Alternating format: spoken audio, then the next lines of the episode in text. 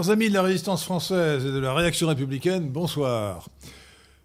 Aujourd'hui, donc euh, lundi 22 février 2021, j'ai l'honneur et l'avantage de recevoir mon ami Adrien Abosi. Bonsoir. Sur un sujet d'actualité, bien qu'il soit à la fois euh, actuel et historique, il est, disons, historico-politico-culturel. Oui. L'affaire Dreyfus, toujours actuelle. L'affaire Dreyfus, toujours actuelle. Alors, nous avons montré son actualité en parlant euh, d'un film, en parlant de- d'une série télévisée ou d'une émission télévisée de Canal+, et en parlant euh, et en disant, euh, en commençant par dire que certains esprits bizarres voudraient euh, nommer Alfred Dreyfus, le capitaine Alfred Dreyfus, général post-mortem, alors qu'il est mort comme capitaine. Je crois qu'on n'a pas, progressé dans son avancement. Donc Alfred Dreyfus, donc historiquement condamné en 1894, l'affaire a duré jusqu'en 1906 lorsqu'il a été non pas innocenté, mais acquitté par la Cour de cassation. Donc 1000 1894, première condamnation de Dreyfus. Euh, deuxième condamnation euh, 1898. 99, ouais. 1899, pardon, le, Oui. le Conseil de guerre de, de- de Rennes euh, confirme euh, la culpabilité de Dreyfus, trahison, Moment épique de l'histoire de France. euh, et le condamne à 10 ans de prison. Donc euh, Dreyfus est convaincu à l'époque, après ce, euh, ce jugement de la Cour de Rennes, cet arrêt de la Cour de Rennes, de trahison au profit de l'Allemagne. Je le rappelle, pour ceux qui auraient euh, oublié euh, les cours d'histoire, qu'à l'époque, nous sommes entre 1894 et 1906, l'Alsace appartient à l'Allemagne Oui. qui a gagné la guerre de 1870, qu'on est dans la période de de la revanche, où les Français, en tout cas beaucoup de Français, pensent à la future guerre euh, avec l'Allemagne qui a eu effectivement lieu en 1914, qui permettra à la France de reprendre l'Alsace. Et il faut savoir, le détail n'est pas négligeable, plutôt ce n'est pas un détail, que la famille Dreyfus est non seulement juive, mais alsacienne, Hmm. que Dreyfus a deux frères, Alfred Dreyfus, donc euh, convaincu de trahison avant d'être innocenté, entre guillemets, par la Cour de cassation en 1906, euh, a deux frères, Mathieu Dreyfus, avec un seul T, Oui, c'est curieux, oui. faute d'orthographe, euh, et Jacques Dreyfus. Or, Jacques Dreyfus est allemand. Ouais. Mathieu Dreyfus et Alfred Dreyf- Dreyfus sont français, ce qui a permis évidemment à Alfred Dreyfus d'être capitaine de l'armée française, d'être euh, à l'état-major, comme stagiaire, je crois d'ailleurs. Et euh, mais le frère Jacques a pris la nationalité allemande pour euh, diriger les activités Tout à fait. euh, de la famille Dreyfus en, en Alsace, puisque leurs intérêts économiques étaient en Alsace. Bon. Cette liaison familiale avec l'Allemagne n'a pas empêché euh, le- l'état-major euh, de faire preuve d'une certaine naïveté, puisqu'il a euh, accepté que le capitaine Alfred Dreyfus Oui. fit un stage à l'état-major. Et si vous permettez, il prenait énormément d'Alsaciens à l'époque euh, dans, dans, dans les hautes strates euh, de l'armée. Donc il a bénéficié d'une discrimination positive, comme on dirait aujourd'hui, alsacienne. Mais ceci dit, je relève que je n'ai lu dans aucun livre euh, écrit par un historien Dreyfusard que la famille Dreyfus était franco-allemande. Et que le frère Jacques était allemand. Oui, Allemand. Bon. Voilà. je ne lu Euh, part. Alors, euh, je voudrais avoir une pensée pour Madame Bastien. Ah. Hein? Oui. Parce que c'est tout- une patriote. Moi, je, je voudrais quand même qu'on n'oublie pas les, les gens modestes. Tout à fait, tout à fait, tout à fait. Madame Bastien, euh, j'avoue que j'ai honte, j'ai oublié son prénom. Je, je- je crois que c'est Eugénie, mais je suis pas sûr. Eugénie Bastien, disons. Enfin, Madame Bastien On va- était, femme de ménage. Ouais. Et Madame Bastien travaillait pour la France et pour les services Exactement. secrets français. Elle faisait les corbeilles à papier de l'attaché militaire allemand, Schwarzkoppen. C'était son nom, hein Oui. Et elle les apportait Oui. au service secret euh, français. Oui, ça oui. s'appelait le service de statistiques, d'ailleurs. Section de statistiques, ouais, c'est. Pudiquement, pudiquement, section de statistiques, mais bon. Ouais. Et donc, voilà, euh, c'est grâce à elle qu'on a découvert qu'il Oui. y avait un espion et qu'on a ensuite découvert que c'était Dreyfus. Car, euh, je vous le dis tout de suite, contrairement à la doxa, Dreyfus était coupable. Euh, ce n'est pas une affirmation arbitraire, cette affirmation a été démontrée complètement par notre ami maître Adrien Abosi dans un livre de 2018, L'affaire Dreyfus, avec un sous-titre euh, un peu plaisant, plaisant euh, Et- entre, entre farce et grosse ficelle. Il y a un petit côté Alphonse Allais, c'est la même Ouais. époque. oui. Monsieur Sturel nous dit que ça ça s'appelle Marie Bastion. Ah, Marie. Bastien, honte à vous, vous ne savez pas qu'elle s'appelait Marie. Mais à culpa. Marie Bastien. Euh, la couverture représente euh, l'image euh, Très de, importante. De l'avocat de Dreyfus au euh, Oui. en 1899, donc euh, Tout à fait. euh, conseil de guerre qui l'a condamné, Oui. euh, qui reçoit un coup de pistolet tiré dans le dos. On se demande pourquoi. Alors, et, et- et pistolet dans le dos, alors on retrouve ni la balle, on retrouve pas la balle, on retrouve pas le tireur. Bon, et, mon ça, fait, confrère. ça fait partie des farces. Exactement, et mon confrère à Laborie, parce que moi j'ai déjà plaidé avec la crève, c'était compliqué, hein, Vous avez Mais- pédé avec la crève. avec la crève, voilà. Alors, et, et pendant une heure, et c'était pas facile. Mais mon confrère Laborie, avec une balle dans le dos, cinq jours après avoir pris une balle dans le dos, il se remet à plaider euh, et, euh, Donc, donc, c'est- avec éclat. euh, donc, c'est- encore un faux. Ah bah, bien sûr. est un faux. euh, bien sûr. bien Alors, sûr, bien sûr, hein. vous, avez, vous avez, évidemment, la doxa. La doxa, c'est que Dreyfus était innocent et qu'il a été condamné parce qu'il y a eu un complot antisémite. Il a été condamné parce que C'est une théorie complotiste. C'est une théorie complotiste qui repose sur un complot, un complot de, méchants, de, de méchantes personnes euh, qui, par haine du juif, ont fait condamner un juif qui était parfaitement innocent et qui le savait parfaitement innocent. Tout cela est complètement grotesque. Euh, il faudrait expliquer pourquoi deux tribunaux euh, successifs, euh, le tribunal de 1894 et la cour conseil de guerre, le terme exact c'est conseil de guerre, hein, ça, conseil de guerre. de oui. 1899, euh, auraient pu condamner un innocent simplement par méchanceté. Par, par- enfin, ça n'a aucun sens. Bon, ça n'a aucun sens. Et c'était des hommes d'honneur, je tiens à le préciser. Et c'était, c'était des hommes d'honneur, bien sûr. Il, il y en avait encore plus à l'époque qu'aujourd'hui. Exactement, et surtout dans l'armée française. Bon. Et euh, donc, euh, donc euh, l'affaire Dreyfus aujourd'hui, il fait encore parler d'elle. C'est peu de le dire. Si vous voulez avoir le- la version officielle, la doxa, lisez la notice Wikipédia sur l'affaire Dreyfus. Alors c'est vraiment un tissu d'ânerie.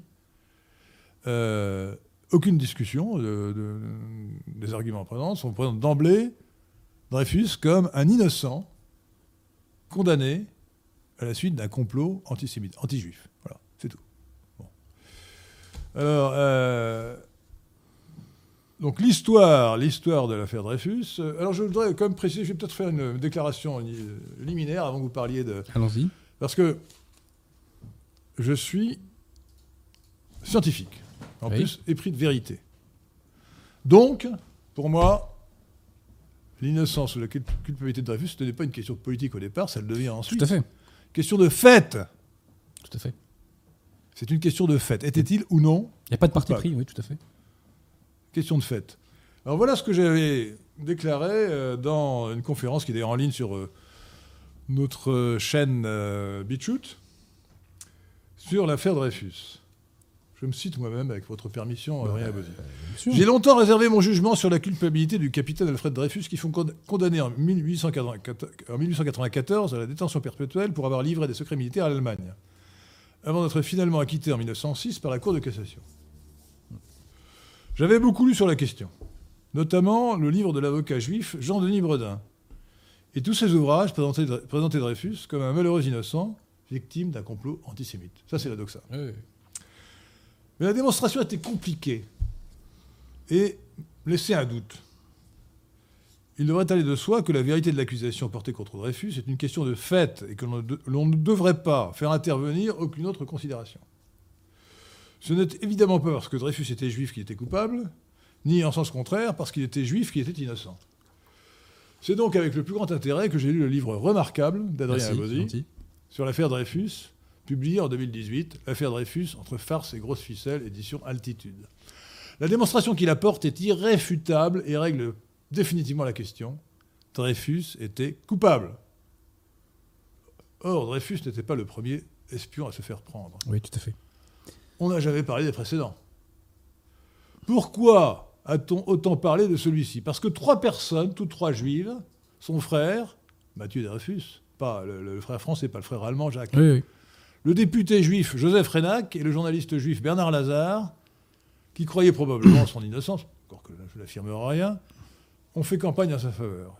Parce qu'ensuite, ces trois personnes ont trouvé des appuis considérables dans le groupe juif de la part notamment des Rothschild, et qu'un véritable complot se développait en faveur d'Alfred Dreyfus pour le faire passer pour une victime emblématique de l'antisémitisme, et au-delà, et au-delà de ce cas particulier, pour imposer aux Français une doxa, où nous sommes encore aujourd'hui, où les antisémites sont des méchants, les juifs sont des victimes, et où toute critique contre un juif peut être taxée d'antisémitisme, ce qui finit par donner aux juifs une sorte d'immunité ou de privilège. La droite française dans l'ensemble a fait preuve dans cette fameuse affaire de stupidité stratégique exceptionnelle. J'appelle votre attention sur ce point parce que J'écoute. euh, je fais une parenthèse, je pense que la droite euh, a connu trois siècles d'errance idéologique, ou plutôt d'errance stratégique à l'égard de la gauche, de 1680 Hum. à 1980. 1980, ça commençait à changer avec euh, Thatcher et Reagan. Dans un pays comme la France, marqué par l'universalisme, je vous rappelle que catholique veut- dire universel en grec. Catholicos, veut dire universel. Dans un pays comme la France, marqué par l'universalisme, catholique, mais aussi euh, la patrie des droits de l'homme, ça c'est universel, on ne pouvait pas invoquer des intérêts particuliers, fussent-ils aussi nobles que la défense des l'armée française, contre un principe universel, la justice, laquelle demande que le doute bénéficie à l'accusé. La droite est tombée stupidement dans le piège qui lui était tendu. Euh, elle a- on a réussi à faire croire aux Français que les gens de droite voulaient faire condamner Dreyfus, oui. bien qu'ils pensassent qu'il était innocent, oui, oui. au nom de l'intérêt supérieur de la nation. C'était une erreur stratégique totale. Et de l'armée même, un truc encore Il- plus il- ou égoïste. de l'armée. Il, Ouais. il a- il aurait fallu dire, écoutez, euh, non, euh, il aurait fallu re- refuser d'entrer dans cette dialectique et dire, écoutez, retenons au fait, il faut le- s'il est innocent, il faut, il faut l'innocent- il faut l'acquitter. La droite aurait dû s'en tenir aux faits et à rien d'autre en refusant de discuter d'autre chose que de la vérité des faits. Voilà, c'est ce qu'elle n'a pas fait. Et le piège s'est refermé sur la droite et continue à fonctionner aujourd'hui jusqu'à 2018, où Adrien Abosi nous a libérés Alors, de, cette, de ces mensonges. euh, je, quand je fais euh, mes nouvelles synthèses, je me base sur des éléments factuels qui étaient déjà relevés à l'époque, notamment par le général Mercier au Conseil de Rennes, au Conseil de guerre de Rennes. Ce que je fais sur cette question-là, c'est que j'apporte un nouvel éclairage, je fais une nouvelle synthèse. Et vous évoquez les erreurs stratégiques. Pour moi, l'erreur stratégique principale des antidréviseurs de l'époque, c'est qu'ils ne se sont pas assez servis de certains éléments qui étaient probants et qu'ils se sont attardés sur des choses comme les pseudo-aveux. euh, Pseudo, pseudo-aveu. pseudo-aveux, euh, qui euh, juridiquement n'étaient pas des aveux en plus, oui, si vous voulez, parce que des- une discussion à l'envolée comme ça avec quelqu'un, c'est pas un aveu. Les aveux, c'est devant. euh, Alors nous allons revenir sur ce sujet. Mais je voudrais dire que vous êtes appuyé donc sur les minutes du, du Oui. procès, surtout le, et, d'ailleurs, et- le- et le les pièces que j'ai examinées aussi. hein. sur les pièces, Oui. sur les minutes des procès, et également sur un, un ouvrage auquel vous, enfin, des auteurs qui ont écrit sous le pseudonyme de Henri euh, Dutré-Crozon Ah oui, il faut, le rendre, il faut 1924, rendre hommage. Un précis euh, de l'affaire Dreyfus, et vous leur avez rendu hommage dans votre livre. Vous êtes appuyé sur ce précis de l'affaire Dreyfus, Alors, en même temps que sur les pièces. Alors c'est surtout en fait les enquêtes et débats. Hein, euh, et euh, Dutré-Crozon, euh, c'est pour ce qu'il y a autour, je dirais, parce que dans le précis de l'affaire Dreyfus, Dutré-Crozon, si vous voulez, il- c'est tellement évident pour lui que Dreyfus est coupable qu'il s'arrête pas trop là-dessus. Le- Ah bah, C'était pourtant le, le, sujet. le, précis, si vous voulez, c'est vraiment une, c'est un récit de toute l'affaire. Ils sont pas, ils sont, il y a des démonstrations, ne me faites pas dire ce que j'ai pas dit, mais sur la culpabilité, ils passent un peu rapidement, quoi. Voilà, c'est ça. Euh, le, premier, selon moi, qui a fait la vraie enfin, oui, la vraie synthèse, on va dire ça comme ça, c'est le général Mercier au procès de Rennes. Il fait une déposition fleuve euh, dans lequel 1899. oui, tout à fait, que je cite pas mal d'ailleurs. Euh, et là, euh, là vraiment. ça- Alors, non, j'aurais pu même citer avant. Euh, j'aurais pu citer la procédure devant la Cour de cassation pour la cassation du 1er juin 1894, où Cavaignac, personnage qui est pour moi le vrai héros de l'affaire Dreyfus. Geoffroy Cavaignac, Oui, le fils d'Eugène, oui tout à fait. euh, qui est pour moi aussi un héros d'ailleurs. Euh, J'aime beaucoup Ouais, ouais, je, Eugène je- je- je crois deviner pourquoi. Ouais. Eugène Cavaignac, comme Adolphe Thiers, ils, ont, ils ont fondé la République, la deuxième et la troisième, en écrasant la populace, dans les deux cas. Ah oui, ça c'est le moins Voilà. qu'on puisse Eh dire. bien, euh, J'espère que vous n'êtes pas un de ces royalistes qui prennent la défense de la populace. Ah non, mais euh, Euh, je ne suis pas communard, moi. Voilà. Bon, attendez, bah, Je ne suis pas communard. connaissez des gens de droite qui, par stupidité, prennent la défense des communards, qui étaient les communistes de l'époque. C'est Ouais, vraiment... ouais, qui, et qui faisait fusiller les prêtres. euh. Ouais, qui faisaient fusiller les prêtres. Non, mais attendez, Bon, c'est- hallucinant. De bêtises. Bon. Euh, en tout cas, revenons à notre sujet. L'affaire Dreyfus. Donc, donc, vous vous appuyez sur les procès. Les Oui, oui, oui, Alors, cela dit, Oui, vous êtes avocat. oui. Personne n'est parfait. Euh, personne n'est parfait. Et donc, et donc, vous, vous- vous- Imparfait et vous êtes-. Vous êtes à la fois historien et avocat. Or, excusez-moi, Oh, je suis pas historien. non, je suis... Bah, si, là, vous êtes historien. Bon, alors admettons. que vous le ou non, vous avez fait un travail d'historien. Oui. Or, votre travail d'historien est en quelque sorte pollué par votre euh, profil, par votre euh, tropisme d'avocat. Peut-être. Oui. Et là, on- vous venez d'en donner un exemple, mais, je vais en donner un autre. Vous dites, pour le premier procès, qu'il aurait dû être acquitté parce que euh, la- le- le- les juges avaient, prof- avaient- avaient- Oui. avaient eu des pièces qui n'avaient pas été communiquées Oui. à- à- aux défenseurs. Violation du principe du contradictoire. Violation des principes du contradictoire. Mais ça, c'est un argument d'avocat. Je vous confirme. Ce oui. n'est absolument pas un argument d'historien. Euh, on s'en moque du principe du contradictoire. Ce qui compte, c'est la vérité historique. Le, le fait, la pièce était là ou pas. Bon, Euh, donc euh, peut-être que vous avez raison du point de vue juridique de dire qu'il aurait dû être acquitté. Encore, encore que, encore que, cher maître, Oui. excusez-moi, mais je vais vous, vous horrifier. Mais lorsqu'il s'agit d'un procès d'espionnage, où il s'agit de traiter des intérêts de la nation, moi je ne trouve pas du, du tout choquant que l'accusation puisse donner des pièces secrètes euh, qu'elle réserve au, tribunal sans les donner à la défense, qui, qui pourrait éventuellement euh, donner, si, si c'était quand on juge un espion, la défense est de mèche avec l'espion, elle peut donner des informations euh, à l'ennemi, euh, en l'occurrence l'Allemagne. Euh, donc non, ça ne me choque pas. En tout cas, quoi qu'il en soit, même si vous aviez raison sur le plan juridique, oui. sur le plan historique, vous avez tort.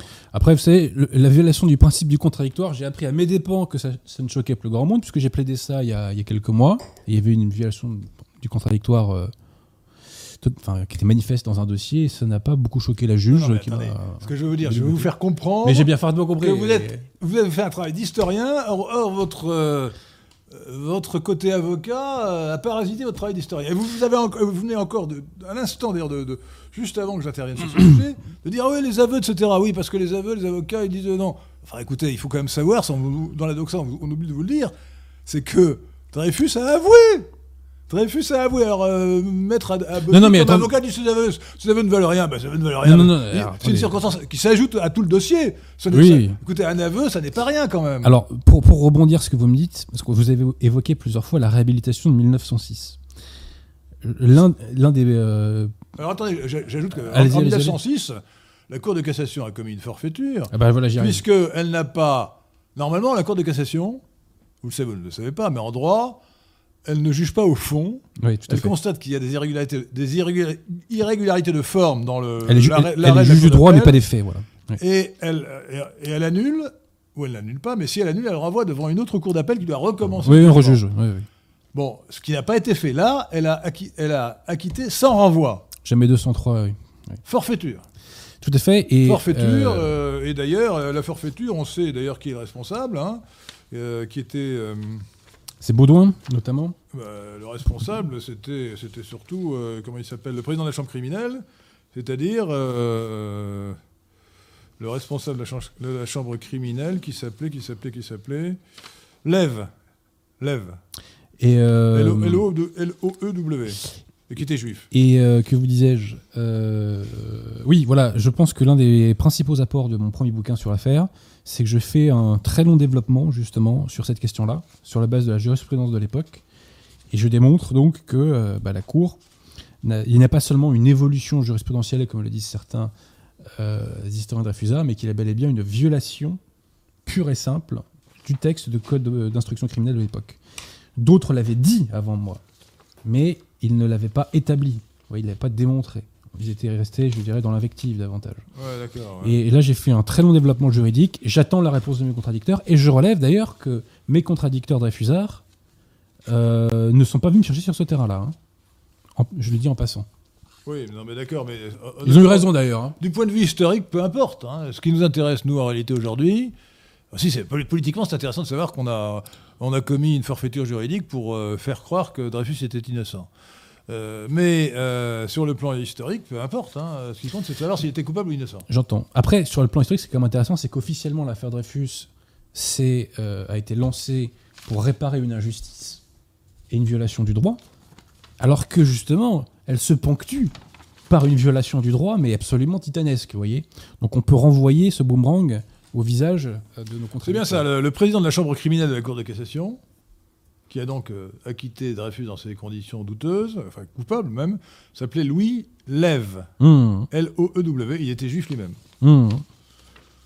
Donc on, a, on peut penser qu'il a de la sympathie pour son co-religionnaire, son frère de race, comme vous voulez, Alors, en et fait, qu'il a violé le droit euh, dans un il y but, a- euh, ça c'est une vraie, c'est- ça c'est un vrai sujet, parce que l'une des victimes de, de mon premier bouquin, c'est la Cour de cassation, Euh, puisque euh, il y a eu une servilité de la justice par rapport au syndicat dans, dans l'affaire Dreyfus, tout au long de l'affaire. Alors le syndicat, c'est le complot, le complot juif euh, monté contre... Pas que juif, hein, mais pour enfin, moi ça s'appelle révolutionnaire. Moi j'appelle ça, je dirais révolutionnaire, moi. Écoutez, au, dé- au dépa- au départ, les, Non, trois, au les, dé- trois, les- les trois personnes qui ont lancé la On cabale, est bien qui d'accord. était en partie secrète, donc il peut être qualifié de Oui, oui, complot, c'est bien, euh, nous sommes d'accord, c'est Mathieu Dreyfus le frère, Joseph Renac, euh, que vous avez appelé, je crois, le géniteur de l'affaire, qui était journaliste et député, Oui, oui, c'est Reynac. juif également, et le juif Bernard Lazare, euh, que je trouve d'ailleurs assez sympathique parce que j'ai lu son... Ah oui, alors il- attendez, il a attendez, écrit son livre sur attendez, le- parce que Lazare. Lazare, c'était un coquin quand même. hein. ah bah, son livre sur l'antisémitisme est plutôt, plutôt honnête. Non, tout à fait. Moi, je parle dans. Il il faut lire le livre de Bernard Lazare, donc l'un des trois promoteurs de l'affaire Dreyfus en réalité, euh, qui s'appelle euh, sur l'antisémitisme. Il travaillait pour euh, Mathieu. ouais. Voilà. Il était payé par Mathieu. Mais il a, il a fait, enfin, il a essayé de de- d'acheter des experts. Enfin voilà, c'est. Je dis ça parce que bon, Pe- Peggy parle de Saint Bernard Lazare, vous savez, dans son ouvrage qui consacre à l'affaire Dreyfus. Je- On va, va peut-être pas aller jusque là, quoi. hein, Écoutez, voilà, moi j'aime bien Peggy, mais alors, c'était, Peggy était Dreyfusard, ce n'était pas sa, sa qualité première. Bon. Personne n'est parfait. Voilà. Personne n'est parfait. Alors, euh, revenons maintenant à l'actualité, puisque nous allons euh, Oui. Oui, oui, dans oui. les détails de la polémique. Oui, parce que euh, cette affaire est toujours actuelle. D'abord parce que le livre de 2018 euh, de- de- d'Adrien Abosi, qui apporte la preuve irréfutable et définitive que Dreyfus était coupable, a suscité évidemment une polémique. Vous pensez bien que la Doxa n'allait pas lâcher comme cela. Bah, moi, je proie. pensais pas qu'il répondrait. voyez-vous. Ah, f- ah oui, ils auraient pu, ils auraient pu respecter le principe euh, assez efficace de la conspiration silence. Ah ben, c'est la plus efficace. hein. Euh, ben, ils ne l'ont pas fait. Ouais. Euh, et donc, euh, ils ont donné finalement du grand amour parce qu'ils n'ont- rien apporté. Et puis grâce à eux, j'ai fait un deuxième livre. Euh, et- et au lieu de faire une deuxième édition, vous devez faire un deuxième livre. Alors, le deuxième livre, lui, il a une. Bah, c'est vous qui l'avez pris Non, Non, il non, non. il, il présente, il prend un duel. Alors, de, Alors oui. ça s'appelle encore l'affaire David, c'est sous-titré Nouvelle réplique au camp de refusard. C'est donc représente cette. Alors, c'est euh, plus, après le procès Zola, enfin pendant le procès Zola, Henri euh, s'estime insulté par Picard. Donc il faut un duel à l'épée. Donc là, c'est Picard et Henri tout simplement. Alors, le procès Zola, puisque Zola, l'écrivain Émile Zola euh, a fait un, un- un texte, un article indigne qui s'appelle Un torchon, oui, oui. Euh, qui est euh, célébré par le camp de refusard. Ah non, un un- torchon. c'est il, un a été, un il a été condamné Un à- pour diffamation à la prison, hein, je vous rappelle, hein, euh, Zola. Et par un jury populaire. Ouais, ouais, c'était- Et par un jury populaire. non, mais c'était scandaleux. Euh, cet article était absolument scandaleux. Ah non, non, c'est. c'est Donc, dans honteux. l'indignité de, de la thèse Dreyfusard, effectivement, le, le fait qu'on ait on idolâtre Zola pour cet article infâme, euh, vraiment. euh, Ah ouais. Euh, bon, alors, euh, donc, la polémique qui dure, avec l'apparition du livre de réponse Oui. à la polémique, le, le, le film de Polanski, et puisque notre sujet c'est l'affaire Dreyfus toujours d'actuel, nous allons parler de l'actualité. Oui. Donc Euh, commençons par euh, le film ou l'émission de Canal+. La série, oui. Parce que là, c'est. Et- même une série. Actualité chaude, chaude, là. On est, vraiment- on est en plein dedans. Euh, D'ailleurs, Pour les auditeurs de Radio D'ailleurs, vous pouvez voir les affiches hein, dans les métros ou dans les rues. Donc, il y a une série sur Canal+, Paris Police 1900. En, Alors, Allez-y. en fait, la série se passe en 1899. euh, Donc en pleine affaire Dreyfus. et le vrai- L'affaire Dreyfus, je le répète, c'est 1894, Oui. 1906. Et si vous voulez, euh, le, l'actu- le- le héros de cette série, c'est le préfet Lépine, qui est euh, qu'on découvre en homme de gauche, euh, ce qui est surprenant quand on a lu certains C'est quand même extraits. un, un homme excellent qui a inventé le concours Lépine. Oui, tout à fait, fait. c'est quand même, je lui rendre hommage. ouais. Mais euh, dans ses mémoires, il, je dis pas qu'il est Est-ce que ça existe encore, euh, Pierre de Tirement, le, le concours Lépine? Ah bah, Le concours Lépine encore, ouais. Est-ce qu'il y a encore un concours Lépine? On n'en parle jamais. Ah bah écoutez. Bon, enfin bon. Mais en tout cas, bon, ses mémoires ne laissent pas supposer qu'il est particulièrement Dreyfusard. Enfin, les extraits que moi j'en ai lus en tout cas. Bref, c'est pas le sujet. Et donc la série se passe euh, donc dans les mois euh, qui précèdent, dans les mois et semaines qui précèdent le, le- le Conseil de guerre de Rennes. Et l'idée est la suivante Euh, il y a un complot. Il y a un complot puisque les ligues nationalistes de l'époque ont infiltré l'État. Ils ont infiltré la police. Ils tiennent la police. Ils tiennent l'armée. Vous voyez. Thèse complotiste. thèse 100% complotiste. C'est le complotisme autorisé. Quand le complotisme vise à diffamer le nationalisme, il est autorisé. Il n'y a pas de problème. Il n'y a pas de problème. Bon. Et euh, aussi, on est à la veille de la nuit de cristal. Voilà, hein, en gros, je résume. Puisque euh, Les cristal, c'est 1935, non c'est une façon de parler. C'est que euh, pendant toute la série, enfin pendant les épisodes que j'ai vus, D'ailleurs, c'est on, 34 ou on nous 35. dit on est là pour éviter Ou 36, des pogroms. euh, Un auditeur nous dira peut-être, un auditeur de Radio nous dira quelle est l'année exacte de la, de la nuit de cristal Voilà, donc en Allemagne. Ces deux éléments-là sont euh, l'environnement, l'univers, l'atmosphère, je dirais, de la série.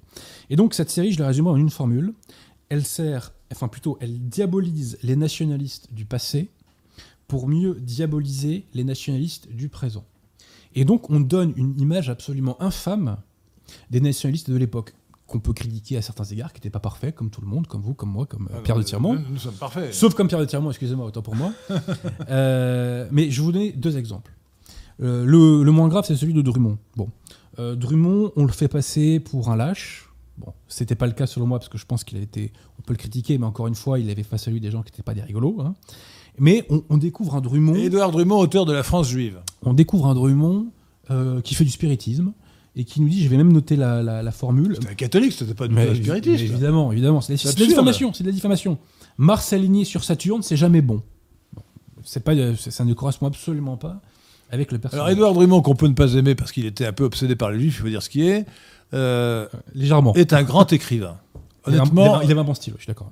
Ah non, enfin, écoutez, j'ai lu- lu beaucoup d'écrivains et je vous assure que Drummond, quel que soit le contenu de ses propos qu'on peut discuter, évidemment, parce que je répète, il était euh, d'un anti-judaïsme euh, Pathologique. obsessif Pathologique. ouais. et Ouais. peut-être pathologique. Enfin, Ah, il raconte que les juifs ont un bras euh, plus court que l'autre. Enfin, euh, faut arrêter quoi. moment. faut, faut se calmer quoi. Il Non, a- non, a- quand même. a- A-t-il vraiment dit ça? Ah oui, oui, oui, oui, oui, la il- il écrit- Ah mais bien sûr. Ah, je- Il écrit ça. J'ai lu la France juive, je me rappelle pas. Donc, ah non mais J'avais trouvé ça légèrement excessif. Non, mais bon, en tout cas, Édouard Drummond, il y a beaucoup d'erreurs. L'Edouard Dumont qui dit souvent n'importe quoi sur les juifs, effectivement, obsédé par euh, les juifs et qui ne les aime pas, c'est le moins qu'on puisse dire, euh, est un grand écrivain qui, a, qui écrit merveilleusement. Voilà, donc euh, il devrait. Et il a dénoncé Dans de le grands La guerre des. Michards, s'il existe encore, devrait avoir des pages de Drummond. Et il a dénoncé aussi des scandales de l'époque, Oui. euh, les scandales financiers, etc. Voilà, voilà, et pas bon. seulement quand des Israélites impliqués dedans. hein. Donc il a, il a fait preuve d'un certain courage. C'est un- euh, homme courageux, honnête, délirant à certains égards. C'est dommage. Alors, il y a un autre personnage qui est beaucoup plus diffamé euh, que, que Drummond. C'est Jules. Guérin. Jules Guérin. Mais Jules Guérin est moins connu. Alors, il est moins connu. Il a, il a créé le Grand Occident. euh, qui- Le Grand Occident, qui est un- euh, une blague pour euh, dire qu'il veut contrer le Grand Orient de Oui, France, voilà, c'est-à-dire ouais. la, la principale obédience maçonnique. euh, alors bon, je, je vais pas vous dire qu'il n'était pas antisémite, hein, lui pour le Ah, coup. lui, il était officiellement anti- Ah, ah bah il a écrit, un- il avait un journal qui, qui s'appelait l'anti-juif. Mais c'est pas parce que quelqu'un est antisémite qu'il faut factuellement raconter n'importe quoi, si vous voulez. Il a- oui, il avait une- un journal, peut-être peut-être pas quotidien, mais un journal Tout à fait. Qui s'appelait l'anti-juif. la première scène de la obsédé- série. un peu obsédé quand même. hein. Oui, oui, tout à fait. C'était un petit peu, euh, on va dire, fermé. Voilà. Mais la première scène du film, c'est Jules Guérin qui, avec ses copains, euh, casse la gueule à un enfant qui euh, vendait je ne sais quel journal. Et il et il y a coup de canne, hein, s'il vous plaît. hein. Donc c'est une scène horrible où on voit un adulte qui massacre un gosse. Donc comment vous voulez vous, vous voulez, enfin, on a forcément le cœur retourné quand on voit une scène pareille, si vous voulez. Autre scène ignoble. Guérin donne un meeting. Alors, faut pas dire meeting, je crois. Il faut Ah dire bah, non, euh, meeting, un rassemblement. euh, Une réunion, un rassemblement. une euh, réunion, une réunion donc devant ses partisans, et il dit euh, à la foule, Dreyfus est Il a là. le droit de mettre une pièce quand même. hein. Bah écoutez, j'en ai pas sur moi, mais Oh, oh, oh, là. Ah, les radins n'ont jamais d'argent sur Ah, eux. bah, j'ai pas ma veste, moi, j'ai pas ma veste. Euh, déjà, euh, euh, ouais, bah, ni cravate d'ailleurs. Euh, exactement. les auditeurs, euh, plusieurs auditeurs ont dit mais que se passe-t-il? Adrien Abosi n'a pas de cravate. Pardonnez-moi, chers amis, pardonnez-moi. Mais alors donc, Guérin est sur scène, et il dit donc je vais faire venir Dreyfus, le voilà, il arrive. Et on voit arriver sur scène un porc habillé en militaire. Et donc on voit Guérin qui prend le porc et dit regardez ce que j'en fais moi du traître, et hop, il l'égorge, euh, il égorge le porc euh, sur scène. Donc c'est des scènes ignobles, ignobles, vous voyez. Non, mais c'est c'est tellement euh, grand guignolesque que ça ne. Non, franchement, c'est Écoutez, grotesque. le problème c'est que euh, C'est bon, grotesque. le- le- voilà, ça c'est fait pour, euh, pour- principalement pour Bobo, hein, parce que c'est pas sur Canal. Et ces gens-là, malheureusement, sont dociles à la propagande, si je puis dire, à la propagande gauchiste. Bref, on nous diabolise à fond le personnage. Et même Guérin a un frère qu'on voit étrangler sa mère. Donc, d'un moment, euh, soit le fait est établi, effectivement, on peut le dire, mais sinon, c'est une grave diffamation. Bon, Ah, il, faudra savoir, il faudra savoir si, si le frère de Jules Guérin a vraiment tué sa mère. Bah, j'en ai jamais entendu parler. Moi, Non, c'est une invention, une invention pure et simple. hein, Vraiment, il- Et alors donc, si vous voulez, C'est horrible. hein. on nous diabolise donc ces personnages-là, et pendant tout- tous les épisodes que j'ai vus, il y a des clins d'œil par rapport à notre présent. vous voyez et notamment le, le plus, euh, le plus gras euh, que j'ai relevé, euh, c'était dans l'épisode 3. Euh, donc il y a une soirée. vous avez vu tous les épisodes avant qu'ils soient sortis. Ah non, non, mais c'est en disponible. Avant c'est qu'il disponible fût sur sorti. Internet. Euh, donc, on voit euh, Jules Guérin qui trinque avec notamment enfin, un député de la droite modérée de l'époque dont j'ai oublié le nom. De la droite? Modéré. Oui. Euh, mais j'ai oublié le nom du. Bah, du- écoutez, euh, la différence entre vous et moi, c'est que moi, je suis de droite modérée. Vous, Ah bah voilà, ouais. vous, vous êtes de droite un peu moins modérée. Peut-être, peut-être. Euh, et donc, Guérin dit à ce député. Mais, mais je n'ai pas d'ennemi à droite. Oui, c'est- bah, pas c'est une droite pas le cas de tout le monde. Hein. C'est pas le cas de tout le monde. Pas d'ennemi à droite. voilà. Nous proclamons. Donc vous disais-je, donc Guérin donc trinque avec ce député et il lui dit il faut que toutes les droites s'unissent. Et il retrinque en disant à l'union des droites, Ah bah, il a raison. À l'union. Et donc le message qui est envoyé, c'est ce personnage dégueulasse de Jules Guérin est favorable à l'union des droites, qui est quelque chose qui est dans l'air du temps aujourd'hui, qu'on en pense, enfin quoi qu'on en pense, Ouais, qu'on soit pour ou contre. Ouais, plus ou moins. Ouais. Euh, autre autre formule, moins qu'autrefois. autre formule que j'ai relevée, la haine est à la mode. Vous voyez Des trucs comme ça, quoi. Donc il y, a- y y plein de. Ah, autre chose. Euh, un policier, à un moment donné, euh, discute avec une femme dont le mari lit le journal de Guérin, justement, l'anti-juif. Et, euh, et le policier euh, dit, euh, au sujet de- des gens qui lisent ce livre, qu'ils ont, je cite, ils sont attachés à une certaine idée de la France. Voyez Formule aussi, voilà, qui est souvent euh, évoquée dans les bibliques. Donc il y a des clins d'œil gras, comme ça. Attendez, mais c'est la formule de De Gaulle, ça. Oui, tout à fait. Tout à fait. Qu'on peut difficilement passer, faire passer pour un anti-juif. Alors moi je pense qu'il était antibiotique euh, de Gaulle Enfin, à, à titre, à titre purement secrètement, individuel. Secrètement, hein, in petto. hein. Euh, ah bah secrètement il y a eu quand même la, la fameuse phrase. Hein, euh, Laquelle? euh, bah, le peuple. Non, mais ça, il l'a dit publiquement. Le, le peuple fier de lui, le peuple juif est un peuple Bah, fier, de, fier de lui- sur, sur- fier, fier de lui, C'est de lui-même et dominateur. Ça- Euh, ça lui a été répété. sûr de lui. bon, ça, n'engage que ma subjectivité. Je peux me tromper. 1967. Si je me trompe, je m'en excuse, ouais. Et Ah, voilà. un, an, un an après cette phrase, 1968. Alors c'est pareil. Oui, je- oui. je veux dire, euh, Je sais pas s'il y a l'autre que vous avez fait. mais ah, bon. Euh, mais voilà, donc on nous dit ces gens-là vivent dans la haine aussi, vous voyez. Donc il y a- que des clins d'œil gras comme ça, avec des slogans. Euh, Et quel est l'auteur de cette série? Ah, je sais pas. Euh, Pierre Thiron peut-être nous fera une petite recherche là-dessus. J'ai pas pensé à regarder. Mais. Pensez-vous qu'il puisse appartenir au même groupe ethnique Alsacien que, que Ah, c'est possible, je sais pas. Je sais pas. Mais, euh, non, mais votre série, Ah, c'est pas les miennes. Hein, votre série de Canal ne parle pas de, de- de l'affaire Dreyfus. ah, si, si, si, si. Euh, si, si, si, parce que c'est. euh, si vous voulez, c'est pendant. euh, alors, C'est à l'époque de l'affaire Dreyfus. Non mais attendez, attendez, c'est plus que ça. C'est parce que si, parce que l'affaire Dreyfus, c'est la statue du commandeur, parce qu'on nous décrit un Paris officiellement euh, sous la tutelle des antisémites et tenu par les antisémites qui battaient le pavé dans la rue, si vous voulez. Et d'ailleurs, la série commence en disant Alfred Dreyfus, capitaine de l'armée française, condamné à perpétuité pour espionnage, au service de l'Allemagne, est devenu le symbole de la haine antisémite. Donc on commence comme ça, vous voyez On fixe le, le décor. Et Oui, d'accord. Donc, donc c'est, c'est ça. Et- Il s'agit et- de faire de fait, la si vous voulez, propagande judéocentrique. dans le narratif, dans le narratif de la série, l'idée est la suivante, c'est que justement, euh, le régime à l'époque aurait eu peur qu'en cas d'acquittement de Dreyfus, les ligues explosent de fureur et à ce moment-là, l'armée aurait marché sur Paris euh, pour renverser le. C'est pourtant ce qui s'est passé en le régime. 1906. Il a bien été acquitté en 1906 de, de manière frauduleuse, mais il a été acquitté. Oui, tout à fait, voilà. Mais voilà, donc, L'armée n'a pas marché donc, sur Paris. L'affaire Dreyfus est partie prenante du scénario, puisque on nous dit, on fait semblant de croire que euh, en cas de d'acquittement, l'armée aurait marché euh, pour Il faut bien euh, comprendre, chers auditeurs de Radio Athéna, que l'affaire Dreyfus, en 1894 et jusqu'en de- 1906, a joué, il faut bien reconnaître sur le mode mineur quand même, le même rôle qu'aujourd'hui la religion de la Shoah. C'est de faire passer un groupe particulier, en l'occurrence les juifs, comme des victimes éternelles des méchants non-juifs. Voilà. Mm. Oui, oui, tout à fait. C'est un narratif. euh, euh, alors, à l'époque, dans les, dans les débats, dans les enquêtes et débats, euh, on en a très peu parlé, sauf dans la, pré- dans la procédure de euh, la Cour de cassation de 1906, où le procureur Quoi- évoque de quoi euh, parlé? de l'antisémitisme. Ah oui. Voilà, la question de l'antisémitisme. Sinon. En fait, c'était, hors sujet. oui, c'est hors sujet. C'était ouais. hors sujet. Ensuite, on a, on a fabriqué euh, une version officielle euh, de propagande consistant à faire croire que si Dreyfus était condamné alors qu'il était innocent, euh, c'est qu'il était juif et que, et que les gens, par méchanceté, voulaient accuser un juif. Ce qui est Et et d'ailleurs, le- et d'ailleurs, le procureur de l'époque euh, évoquait que l'antisémitisme était une création allemande. Vous voyez, c'est ça qui était assez curieux. Mais bon. Euh, alors, par, par la suite, remarquez, euh, effectivement, on pourrait dire que ça sera une création allemande dans les décennies qui suivront. Euh, mais bref. Alors attendez, moi j'ai j'ai pas, pour que situer quand même les idées, parce que je, je voudrais avoir une pensée pour les protagonistes de l'affaire. Euh, il y a, il y a euh, parmi les personnages intéressants, il y a donc euh, l'attaché militaire allemand, Schwarzkoppen. hein. Oui, tout à fait. Alors Schwarzkoppen, si j'ai bien compris, vous ne- je suis pas sûr que vous le disiez explicitement, je crois qu'il était homosexuel Ah, qu'il était, et qu'il était l'amant de Panizardi. de ouais. Panizardi, c'est-à-dire Ben- que- qui, qui- qui s'appelait Alexandre mais qui écrivait Alexandrine, c'est ça Euh, ouais, Alexandra, ouais. Alexandra. Euh, ou Alexandre, attendez, mais même, attendez, je cite euh, la lettre. Donc l'attaché euh, militaire allemand qui s'appelait euh,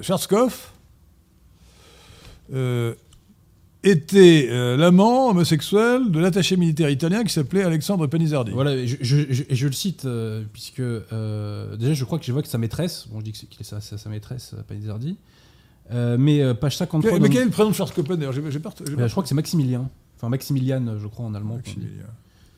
Euh, Bon, écoutez, donc en tout cas, Schwarzkopf, Schwarzkoppen, pardon, Schwarzkoppen, attaché militaire allemand, et le- et l'amant de, voilà, je, je vois qu'il de l'attaché militaire ita- italien, euh, Panizardi. Et euh, alors, ce Schwarzkoppen, euh, il a quand même dû être pité dans cette affaire, parce que ce que cette affaire a révélé, c'est que cet imbécile la- laissait ses brouillons, euh, ses documents secrets, il se contentait de les déchirer et de les mettre dans une corbeille de papier qui était accessible à une femme de ménage française. C'est Bah, quand, même- quand même oui. pas très malin, quoi, franchement. Et, pendant. Aujourd'hui, dans les services secrets, et même ailleurs, on a des broyeuses pour détruire les documents. après c'était peut-être pas la même époque, vous voyez. Ah, voilà, mais euh, attendez, c'était- quand même d'une- incompétence euh, rare. ouais. Donc, dans cette affaire, il est très embêté parce que cette affaire a révélé son incompétence extrême. Il a laissé pendant des années Oui, tout à fait, tout à fait. euh, la femme de ménage, l'excellente Madame Bastian, j'évoque encore son nom pour que les Français se souviennent de cette petite euh, dame héroïque, Tout à fait. courageuse, Espionne au service de la France. espionne au service de la France. Elle espionnait l'ambassade d'Allemagne au service de la France. Et, et ce crétin de Schwarz- Schwarzkoppen ne, ne se doutait de rien, ne pensait pas qu'en laissant ses. ses- ses- ses- Il se contentait de les déchirer de les mettre dans la, dans la fait, corbeille. Franchement. Officiellement, en fait, elle allait les brûler, mais au lieu de les brûler, elle les mettait dans son Ah corsage. ouais, bah oui, d'accord, mais d'accord. Alors, euh, Mais effectivement, oui, il a, dans été son pris, corsage il a été pris en défaut. Ah oui, évidemment, évidemment, c'était. c'était- Ensuite, on- Mais lui, ça l'intéressait pas les corsages, donc bon, il avait. Donc, Non, et voilà. contre- Et alors, en fait, toute la clé de l'histoire est là. Bah voilà. Si c'était intéressé au corsage de Madame Bastian, il aurait. Il, c'est- c'est- Il le- aurait le- trouvé Le la- stratagème aurait peut-être moins marché. Voilà. voilà. Il aurait trouvé. Comme quoi, les morts contre nature. hein. Bon, enfin, je vous en prie. Euh, mais ceci dit, bah, comme quoi, c'est, ça, en l'espèce, ça a joué un rôle. hein, euh, et ça joue en plus un rôle les mœurs de l'intéressé, puisque, comme on l'a évoqué, il avait une correspondance.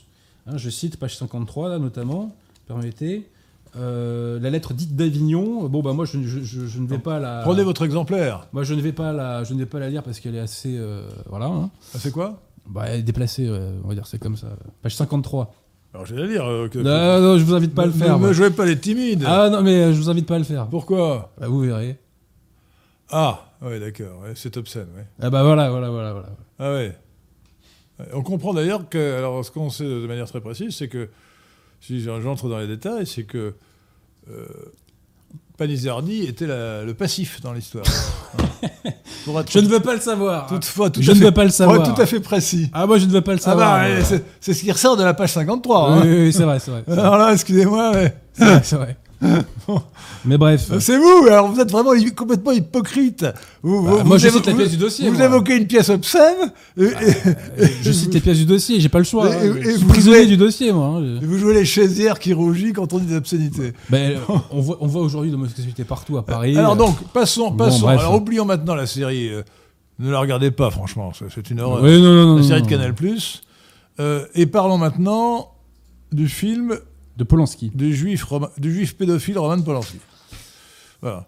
Oui, alors d'ailleurs, euh, vous faites bien de rebondir là-dessus, euh, parce qu'effectivement, dans la série, je vais de le dire, on décrit des mœurs euh, totalement euh, dégueulasses, donc à tous nationalistes, mais je relève que si on s'en fie à notre actualité à nous, les mœurs tordues sont plutôt du côté gauchiste. hein. Bon, voilà, soit dit en passant. hein. Ah non, mais moi j'ai souvent à cette antenne dénoncé vertueusement l'antisémitisme de la presse, qui passe Bah, son Il y a du temps, mail aussi. hein. qui passe son temps à taxer de prédation sexuelle ou de pédophilie des gens comme Feinstein, Strauss-Kahn, Epstein, Levin, Pollack, euh, Cohn-Bendit, euh, Polanski, Woody Allen, et, et récemment, l'ancien, votre collègue avocat d'ailleurs, l'ancien président de la Ligue des droits de l'homme, Edenbaum, Ah, je connais pas ça. il vient d'être- euh, poursuivi pour viol. Bon. Euh, la Ligue des droits de l'homme, non, président de la LICRA, Edenbaum, mis en examen pour viol. D'accord. Alors, il est, il est évident que lorsqu'on lit la presse euh, et qu'on voit euh, les- la chronique des, des, pr- des prédateurs sexuels ou des pédophiles, les juifs sont extrêmement surreprésentés. Ils sont 2% aux États-Unis, 1% en France. Ils sont surreprésentés, plus de 50%. Donc la conclusion claire, indubitable, c'est que les médias sont antisémites. L'antisémitisme été condamné par XI, hein, d'ailleurs. Donc, bon, Voilà. nous, nous, on est fidèles à l'enseignement de l'Église en dénonçant cela. Euh, Ah non, écoutez, alors excusez-moi, ça, ça, vous changez de sujet, mais... euh, Non, le- non, c'est sujet. Puis, on a dit une sottise, avec tout le respect que je dois. euh, D'ailleurs, j'ai peu, Non, de, non, c'est- je j'ai sais, peu de euh, respect pour, pour Pillon, qui est contre l'élection française, qui a, co- qui a laissé tomber les Christéros. Il a dit, chose, il a ça. dit, nous sommes religieusement des, sémites. c'est- pas ça que je. C'est- C'était absurde. C'est pas ça à quoi je faisais allusion, mais passons. Mais vous évoquez le caractère actuel de l'affaire Dreyfus. Citation de Jean Dujardin à la première De projection de Jean Dujardin, l'acteur qui fait euh, Picard. Euh, première projection donc de J'accuse à l'école militaire 5 novembre 2019. Attendez, attendez, J'accuse, c'est le film de Polanski sur l'affaire Dreyfus qui reprend Voilà. le, le- le titre célèbre de la, de la non moins, cé- de- Voilà. non moins célèbre, euh, de, l'article non moins célèbre de l'écrivain Émile Zola, paru euh, dans, en 1898, me semble-t-il, Euh, ouais, dans L'Aurore. Voilà, donc j'accuse. Donc certains d'ailleurs disent que le, le rebaptise j'abuse, mais bon, ça c'est une autre affaire. Alors, citation de Dujardin qui ne croyait pas si bien dire. C'est une histoire assez dingue. À chaque fois, elle nous revient au visage. C'est pas pour rien. Elle nous constitue aussi. Elle nous constitue aussi. J'ai trouvé ça très intéressant. Et alors, le 28 février, donc il y a eu toute une série de polémiques, vous savez, sur Polanski, etc. Et Dujardin s'est fait euh, prendre à partie de- sur les réseaux sociaux. Et donc, sur Instagram, il a laissé deux messages. Je me casse. Il, il joue, il joue dans J'accuse. ouais. Oui, tout à fait. Il fait Picard. Je me casse. Ça pue dans ce pays. En faisant ce film, j'ai cru, et je le crois encore, avoir fait plus de bien que de mal. Oui, donc comme quoi, il n'est pas, pas la conscience. C'est 100%. l'acteur ou le producteur Oui, c'est l'acteur, c'est l'acteur. L'acteur, Donc, il n'a pas fait ce film, il a joué. Oui, il a fait, mais il a fait Picard, quoi. Ouais, bon, euh, bon, mais c'est. C'est le type. quoi. Il était censé porter. euh, il était censé porter le film. Il y a des milliards de choses à dire sur ce film. Alors il y a une polémique parce que Polanski euh, est pédophile, euh, condamné aux États-Unis. Bah, moi, j'aurais préféré Euh, qu'on parle euh, du fond, vous voyez. Pardon? J'aurais préféré qu'on parle du fond euh, du film, c'est dommage. Allez-y. Euh, non, non, non, mais je veux dire euh, à l'époque, Ah, euh, à l'époque euh, des faits, et euh, Ah bah, ça ouais, a été totalement évacué, Bah, évidemment. totalement évacué. évidemment. Alors bon, euh, il y a que, deux. que pouvez-vous dire sur le film? Alors, Vous l'avez vu alors, il y a Moi, deux- non. Alors je vais vous dire un truc. À l'époque où j'ai fait le- ma, ma critique du film, j'ai relevé deux grands axes et bien entendu je les maintiens. Mais j'ai l'impression qu'il y en a un troisième. Je vais m'expliquer. Rappelez les deux premiers parce que. Alors oui, oui, tout à fait, tout à fait. Donc, le premier axe, c'est que effectivement, euh, le premier, le premier fil rouge, c'est l'accusation d'antisémitisme sur tout le monde, sur tout, tout- enfin sur tout le Non, monde. il va de soi que le film euh, J'accuse de, Polanski sur l'affaire Dreyfus reprend la doxa et présente euh, euh, Alfred Dreyfus euh, comme une victime innocente d'un complot antisémite. Donc, je relève toute une série de scènes parce que bon, on, aurait pu en trouver des antisémites dans l'armée à l'époque, et notamment il y en a un qui est Cordier, qui était antisémite, mais qui a été retourné par les Dreyfusards et qui s'est fait acheter par les Dreyfusards et qui a testé en faveur de Dreyfus. C'est pour ça que je me moque un peu de lui dans, dans le. La moralité de, cette affaire, je dis, c'est que les, les, antisémites ne sont pas incorruptibles. Voilà. Ce ne sont pas des purs. Bref. Euh, mais euh, je relève donc toute une série d'exemples dans le film où on place des jurons antisémites dans la bouche de personnages alors que les intéressés, euh, enfin, il n'a jamais été établi qu'ils soient antisémites. Voyez Notamment, je prends un exemple qui est Henri, vous savez, le fameux Henri donc, qui s'est suicidé. Alors, Henri a suicidé? Oui, j'ai vu. Alors, vous n'avez pas du tout critiqué ça, mais moi je trouve ça bizarre dans cette affaire. Mais vous avez raison. Beaucoup d'arnaques. Est-ce qu'il s'est vraiment suicidé ou est-ce qu'on l'a C'est une suicidé vraie question. Est-ce qu'on l'a suicidé C'est une vraie Oui, mais ça, question. vous, ne- vous ne- vous dans votre livre, vous ne, vous ne le dites Ma pas. religion n'est pas faite en Vous oui, mais vous auriez pu vous dire euh, est-ce qu'on est sûr Bon. J'aurais pu le Vous relever. voyez enqu- enquêter sur le suicide, est-ce que dans, dans quelles conditions c'était suicidé Non, mais ça, c'est. Est-ce qu'il s'est suicidé comme Stavisky d'une balle qu'on lui a tirée dans le dos C'est une vraie question. Mais donc, Henri avait des très bonnes relations avec le magistrat Bertullus, qui était israélite. Voilà, il n'y a jamais eu de problème avec ça. Euh, mais bref. Euh, autre exemple, euh, on, on met un, un juron antisémite dans la bouche du général Gonze. Il n'y a jamais eu rien dans les enquêtes et débats de l'époque qui ont relevé que Gonze était antisémite. Et même, ce qui est intéressant, c'est qu'on fait dire au général Mercier, au procès de Rennes, qu'il. euh, 1899. Attendez, laissez-moi retrouver le passage. Je vais essayer de vous retrouver précisément le- ce qu'on lui fait dire. Voilà, il évoque, je cite, les millions dépensés par la jury internationale. Voilà. Alors que, au contraire, le général Mercier au procès de Rennes nous dit ceci. Vous Permettez la citation. Le bureau des renseignements était composé autant que possible d'officiers alsaciens, ou en tout cas parlant l'allemand et connaissant Oui, les parce que l'avantage des Alsaciens, c'est qu'ils parlent, euh, ils parlent un dialecte allemand et donc ils, ils- apprennent l'allemand. Ils connaissent l'allemand. Généralement, c'était comme je vous l'ai dit, des officiers qui connaissaient donc la mobilisation ou bien qui avaient servi dans le deuxième bureau d'état-major et qui avaient acquis la pratique des armées étrangères. La meilleure preuve qu'il n'était animé d'aucun mauvais sentiment de passion religieuse, c'est qu'il entrait dans la composition de ce bureau des officiers de toutes les religions. Le commandant Lot, que le Conseil de guerre entendra, est protestant. Le commandant Buckhart, qui était euh, au même bureau au moment où je suis arrivé au ministère de la guerre, était aussi protestant. Enfin, M. Veil, qui appartient à une époque antérieure au bureau de renseignement, était israélite. Enfin, Toutes les religions représentées en France. Donc hein. il n'y a, a pas de bouddhiste ou. Exactement. exactement. Donc en fait, ce, qu'on démontre, ce que démontre le général Mercier, c'est qu'il n'y avait pas de discrimination C'est évident. dans le bureau. Euh, Le simple fait que Dreyfus ait été accepté. mais bon, il faut mettre les points sur les, semble-t-il, puisque les oiseaux. Voilà, c'est pareil, on, on fait. Alors vous avez dit qu'il y avait trois, trois angles d'attaque Alors, voilà. euh, Donc, alors par sinon, euh, sinon, sinon euh, l'autre angle d'attaque, c'est l'invention euh, de, de faits euh, matériellement faux, euh, pur et simple. Par exemple, par exemple, on fait dire à Henri au tout premier procès de 1894 que l'attaché militaire espagnol Au début de l'affaire. hein. a désigné Dreyfus comme le traître. Or, et là, on a le témoignage de Maître Demange, l'avocat de Dreyfus. C'est pas du tout ça ce que dit Henri au premier procès. Au contraire, au premier procès, il dit Moi, Henri, je vous dis que le traître, c'est lui. À aucun moment, il dit Val Carlos m'a dit que c'était lui le traître. Vous voyez ce que je veux dire? Et ben là, il- c'est bien compliqué. Reprenez, reprenez. dans le Vous film, dites, dans le dans film, le Henri, dans le film, dit que Val Carlos, l'attaché militaire allemand, a désigné Dreyfus comme étant le traître. Ce qui est faux. Ce qui est faux. Mais on se demande pourquoi il le saurait. Bah non, parce qu'il avait des échanges avec Val Carlos, si vous voulez. Parce que- Ouais. Et Val Carlos avait mis la puce à l'oreille quant au fait qu'il avait un traître. Mais il n'avait pas Ouais. donné le nom. Il n'avait pas donné le nom à l'époque. Mais il ne, il ne y pas pas le de- savoir. Il n'y a aucune raison qu'il qu'il le su. Euh, euh, En tout cas, il était au courant qu'il y avait- en et tout cas, Schart- Schwarzkopf, euh, avaient des, des raisons d'échanger toutes sortes de secrets, mais, mais pas, pas l'attaché militaire Mais espagnol. en tout état de cause, euh, il savait qu'il y avait un traître, vous voyez. Il le savait. Il n'avait pas le nom, mais il le savait. Et il avait alerté À les services l'état-major. de l'époque Voilà. qu'il y avait un traître. Et Henri, lui, en, en fait, en réalité, qu'a-t-il dit donc euh, au procès Et là, je cite Maître Demange, hein, l'avocat de En Dreyfus. 1894, le premier procès. J'affirme, moi, donc Henri, j'affirme, moi, que le traître, le voilà, et il désigne Dreyfus du doigt. Voilà. Donc, il y, a il y a toute une série de- d'éléments totalement faux. Euh, par exemple, on fait dire aussi à l'avocat Louis Leblois, Louis Leblois pardon, qui était ami de Picard par ailleurs, qu'on a refusé à Dreyfus, au tout premier procès de 1894, euh, alors attends, je vais essayer de vous citer ça, euh, on lui a refusé une procédure régulière. On n'a pas refusé une procédure régulière, on a fait un huis clos. Mais c'est régulier le huis clos, voyez Alors après, il y a eu la violation du principe du contracteur, mais ça c'est un autre problème. C'est un autre problème. Donc voilà, il y a une affaire d'espionnage, le huis clos paraît s'imposer, effectivement. il y a, il y a tout, euh, tout à fait, hein, tout à fait. Donc il y a toute une série d'éléments erronés. Alors aussi, on reprend hein, bien entendu les farces. Et je vous évoquais ce coup de feu, vous voyez, donc dans le dos de Laborie euh, au procès de Rennes, voilà, tout à fait. Euh, Fictif, hein, une invention. Ah non, mais totalement, totalement, totalement. Eh ben écoutez, euh, Laborie a replaidé cinq jours après.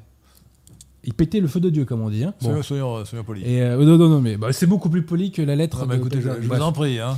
Euh, mais par contre, Polanski aurait pu, aurait pu nous remontrer Laborie euh, dans les scènes, dans les autres scènes du procès de Rennes. Après tout, puisque il- enfin Laborie, il était, il était au cœur du procès. Il a interrogé tous les témoins longuement, etc. L'avocat de Dreyfus. Exactement. À Rennes en 1899. Donc, euh, Polanski aurait pu nous le remontrer. Mais le problème, c'est que peut-être que les, les spectateurs se seraient dit Attends, mais c'est bizarre, il s'est pas pris une balle dans le dos, lui, tout à l'heure là Comment ça se fait que là, ils sont, euh, qu'ils sont en pleine forme là Il n'y a pas un petit souci? Bah, Polanski s'est bien gardé de le faire.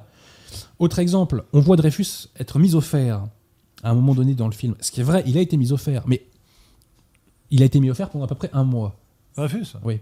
Parce que euh, on, a, on a construit une, pendant qu'on construit une palissade autour de sa cabane. Voilà.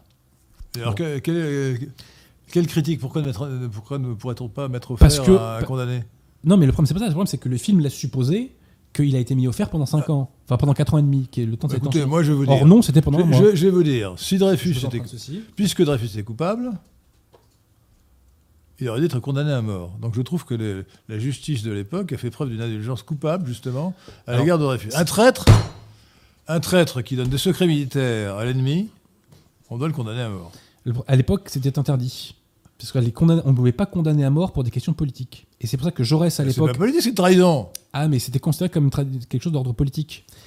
Ne pas condamner à mort quelqu'un qui a commis une trahison, c'est à, l'époque où la peine de mort existe, franchement, c'est n'importe quoi. Mais, je veux dire, à l'époque, Jaurès, à l'Assemblée, s'était prononcé pour la peine de mort de Dreyfus. Ah ben, il avait raison. Et on lui avait opposé que c'était pas possible parce que euh, on était dans un domaine qui relevait de la politique et là, on peut pas appliquer la peine, la peine de mort pour des raisons politiques. Ah, bah, c'est le débat de l'époque. hein. moi, je, je- je- je soupçonne les gens des services secrets d'avoir euh, une, euh, fait une espèce de, con- de connivence à travers les frontières. Tu ne me tues pas mon espion, je ne te tue pas ton espion. C'est pas exclu. c'est pas C'est exclu. comme- Alors attendez quand même parce que j'évoquais le retour de la sur scène. euh, Maître Laborie. Alors, euh, de mon cher confrère, qui est par ailleurs très bon avocat, euh, j'aime bien ce petit passage où Mercier, le général Mercier, le souffle, le, le sèche.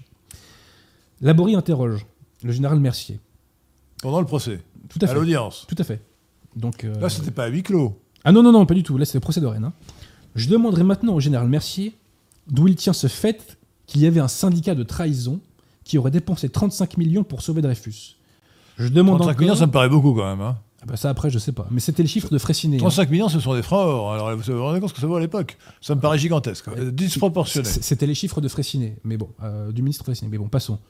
Je demande encore ce qui a été fait avec les 35 millions dont il a été parlé. Et réponse du général Mercier, je pourrais peut-être vous le demander. Et, Laborie, qu'est-ce que vous voulez dire? Et là, il n'a pas répondu. Bon, voilà. Mais- Bah, attendez, où était le problème? C'était des honoraires.